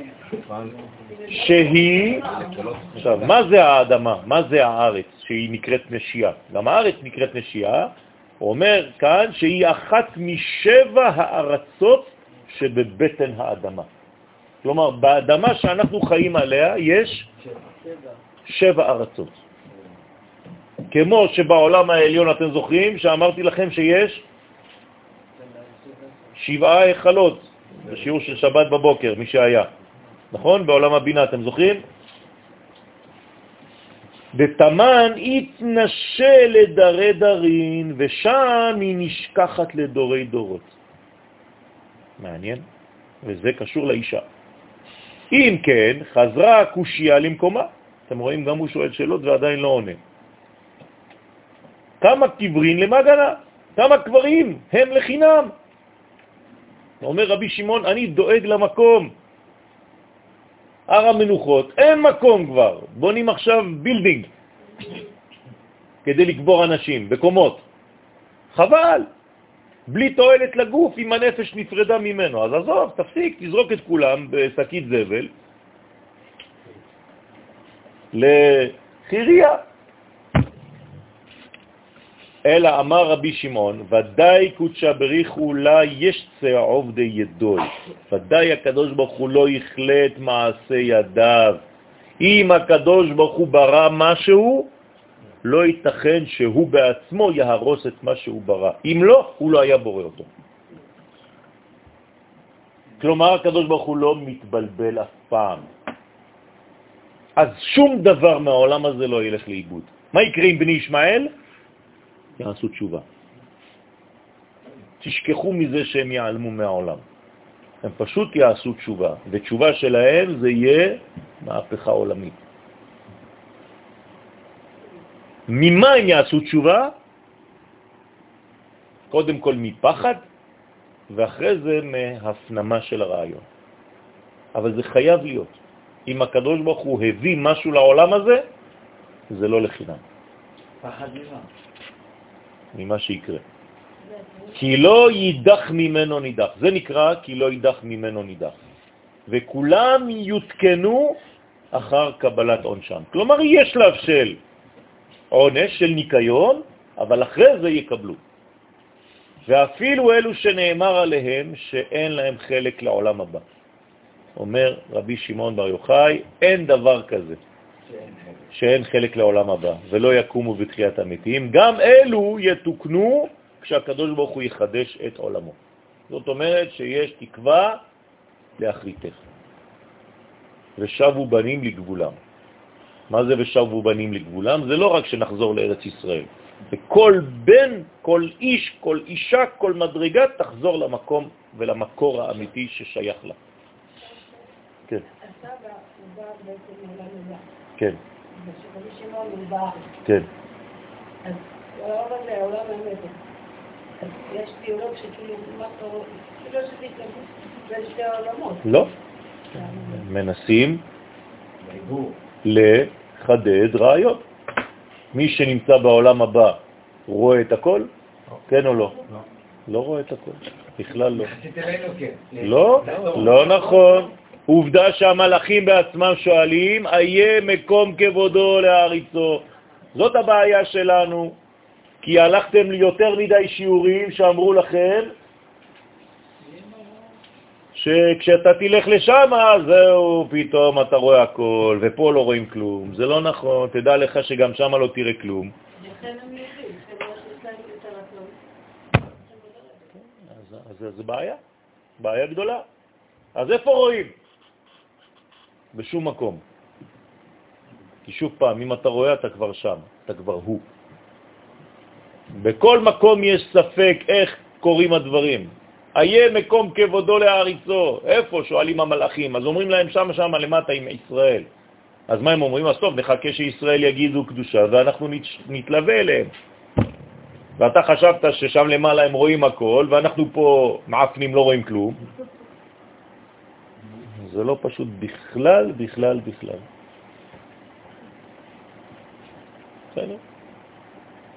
דרך אגב, יש לכם עולם הבא בתוך הגוף. אתם לא יודעים אפילו מה קורה שם. קוראים לזה נשמה. אתם מכירים את הנשמה הזאת? לא יודעים כלום עליה. רק אני אמרתי לכם את זה עכשיו, אז אתם אומרים, טוב, כנראה שהוא צודק. אבל אם אני שואל אותך, מה, תספר לי משהו עליה, אתה לא יודע כלום. היא מדברת איתך בדיאלוג, כמו שהסבא מדבר עם רבי שמעון בר יוחאי, מי שומע, מי מקשיב, מי... וגם כשאתה חושב שאתה שומע, זה הרבה הרבה הרבה דמיונות. אז מה, איפה? רבותיי, מי שאין לו תורת הסוד יכול להיכנס לדמיון גדול מאוד בחיים שלו. מה? מה אמרת? עד לפני שעתיים, אתה שואל, אתה אומר לך שמה שמדבר איתך זה הנשמה שלי. כן. עכשיו אתה מבין שזה הנפש. כן, כן, כן. הלוואי והנשמה שלך הייתה מדברת. כי אם הנשמה שלך הייתה מדברת, מה היית אומר? רק דברי אמת ונבואה. עובדה שאנחנו מתבלבלים רוב הזמן. אם אין לנו עכשיו את הלימוד הזה, היית יכול להגיע ללימוד הזה לבד? לא. למה? כי זה נבואה. הרב נגיד הזכיר קודם אה, שקדושה שומרים היום מבקשים תוספת נשמה. כן. תוספת נשמה, תוספת נשמה. תוספת נשמה, מה זה תוספת נשמה? איפה הנשמה? מה זה תוספת נשמה? זה קטן. זה קטן. זאת אומרת שבשבת אף אחד מאיתנו לא מקבל באמת שום אור אמיתי. כי אם היינו מקבלים אור אמיתי בשבת, לא היינו מקבלים תוספת נשמה, אלא נשמה. במקום לקבל אור, אנחנו מקבלים הערות. אם היינו מקבלים אור, תאמין לי שלא היינו במצב הזה. זה שוב פעם, כמו שאמרתי מקודם על ארץ ישראל ועל המדבר. תוספת שבת זה רק תוספת שבת, נשמה יתרה, קצת יותר. אבל זה לא שאתה מקבל את האור האמיתי המקורי, כי את האור האמיתי המקורי, מרוב שהוא גדול ואמיתי ומקורי, אתה קורא לו חושך. זאת הבעיה שלנו. והתוספת הזאת, וואו. למה? כי היא קטנה מאוד. אז אתה חושב שזה האור הגדול. תמיד ככה בעולם. לאן אתה הולך לשיעורים שהם וואו, או לשיעורים שהם גבוהים? לשיעורים שהם וואו, למה? כי אתה חושב שוואו, איזה גילויים היו שם, למרות שזה אור קטן, כי אתה לא מסוגל לקבל יותר מזה. זאת הבעיה. לכן רוב האנשים, לאן הם הולכים? לאיזה שיעורים? הכי הכי פשוטים שבעולם. קדוש ברוך הוא, רבותיי, כן, תעשה תורה ומצוות, אתה תתחזק, הנשמה שלך תחזור, אם לא חז ושלום, אתה יודע מה עשו לך בגהנום? ישרפו אותך, ארקדי, ארקדי. אתה תרקוד שם, מרוב החום. עם קלשונים יתפסו אותך. זה אנשים יוצאים משיעורים כאלה, וואי, וואי, וואי, וואי, תביא ציצי, תביא כיפה, הכל. צערנו ככה זה. אני מגזים בכוונה, כי זה המקצוע שלי, אבל זה, זה מה ש... לא, זה ודאי קיים, לא אומר שלא. כן. ואם היית אומר שלא, אז מה הייתי עושה? אבל הנשמה אנחנו אומרים, לא הנשמה נכון, נכון. לא יודע, לשאלתך איפה היא נמצאת, לא יודע, יום אחד. אה, אה. אתה אמור להיות נביא עכשיו, כל מילה שיוצאת לך מה... אני מוכן עכשיו. אה, אוקיי. אבל עכשיו אתה אומר כל מה שאנחנו פוגשים פה זה נפש. נכון. זה נפש. לא, הנשמות נמצאות, אבל מה שאת מתבטא, יפה, מה שמתבטא זה החלק התחתון, התחתון, התחתון, התחתון. אם היית מבטא והנפש שלך הייתה קולטת את כל הנשמה ומעבירה אותה לכל הגוף והגוף לא היה חוסם, שקוף. זה מה שאנחנו רוצים. מה? נכון, נכון, נכון. עם- ישראל הוא הנפש של האלוהות בעולם הזה. זה מה שמתלבש בגוף העולם. גוף. אומות העולם זה גוף. אתה נתת עכשיו פה שוב, אני הרגשתי שאומות העולם, הם שם נמצא האור הכי גבוה. נכון, נכון, אתה צודק. בגלל זה אנחנו צריכים לגאול את אומות העולם, ולא הספקנו בגאולת ישראל בלבד. עכשיו אתה מבין. איפה ירד האור הגדול? איפה הוא נמצא עכשיו? אצל האומות. זה מה שאומר רבי נחמן בכל התורות שלו. ואם אני לא הולך לחפש את זה שם ומחזיר את זה למדרגה הקדושה, אז גם זה נעלם שם, כי הן לא מכירות בזה. וגם אני לא, זה לא אצלי, אז מה עשיתי? אז אני צריך לעשות, לגרום לכך שאומות העולם תקרנה באור הגדול האלוהי שעובר דרך ישראל כדי להגיע אליהם. זה לא שאנחנו ממונים על האור לשמור אותו עלינו, בשבילנו. זה רק בשבילנו, בשביל שלנו. עד כאן להיום.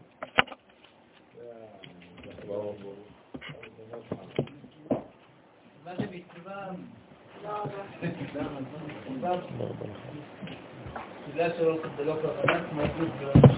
נכון. זאת אומרת שמצווה שאין לה כוונה, זאת אומרת שאין לה יעד מלכותי, זאת הכוונה, כמו שאתה מכוון, אתה מכוון למי? למלכות. כל הכוונות שלך תכתוב עליהם מלכות, זהו. הבנת? מהיום אתה נכנס לבית כנסת, אתה לומד תורה, כל מה שאתה עושה זה בשביל המלכות. זה כתוב על הכוונה שלך. לא עשית את זה, זה באוויר. אתה יורה כדורים באוויר, כמו שיורים שם בעזה. רואים מצלמה, מתחילים. כן, עד שמקבל מקול אחד כדור בראש,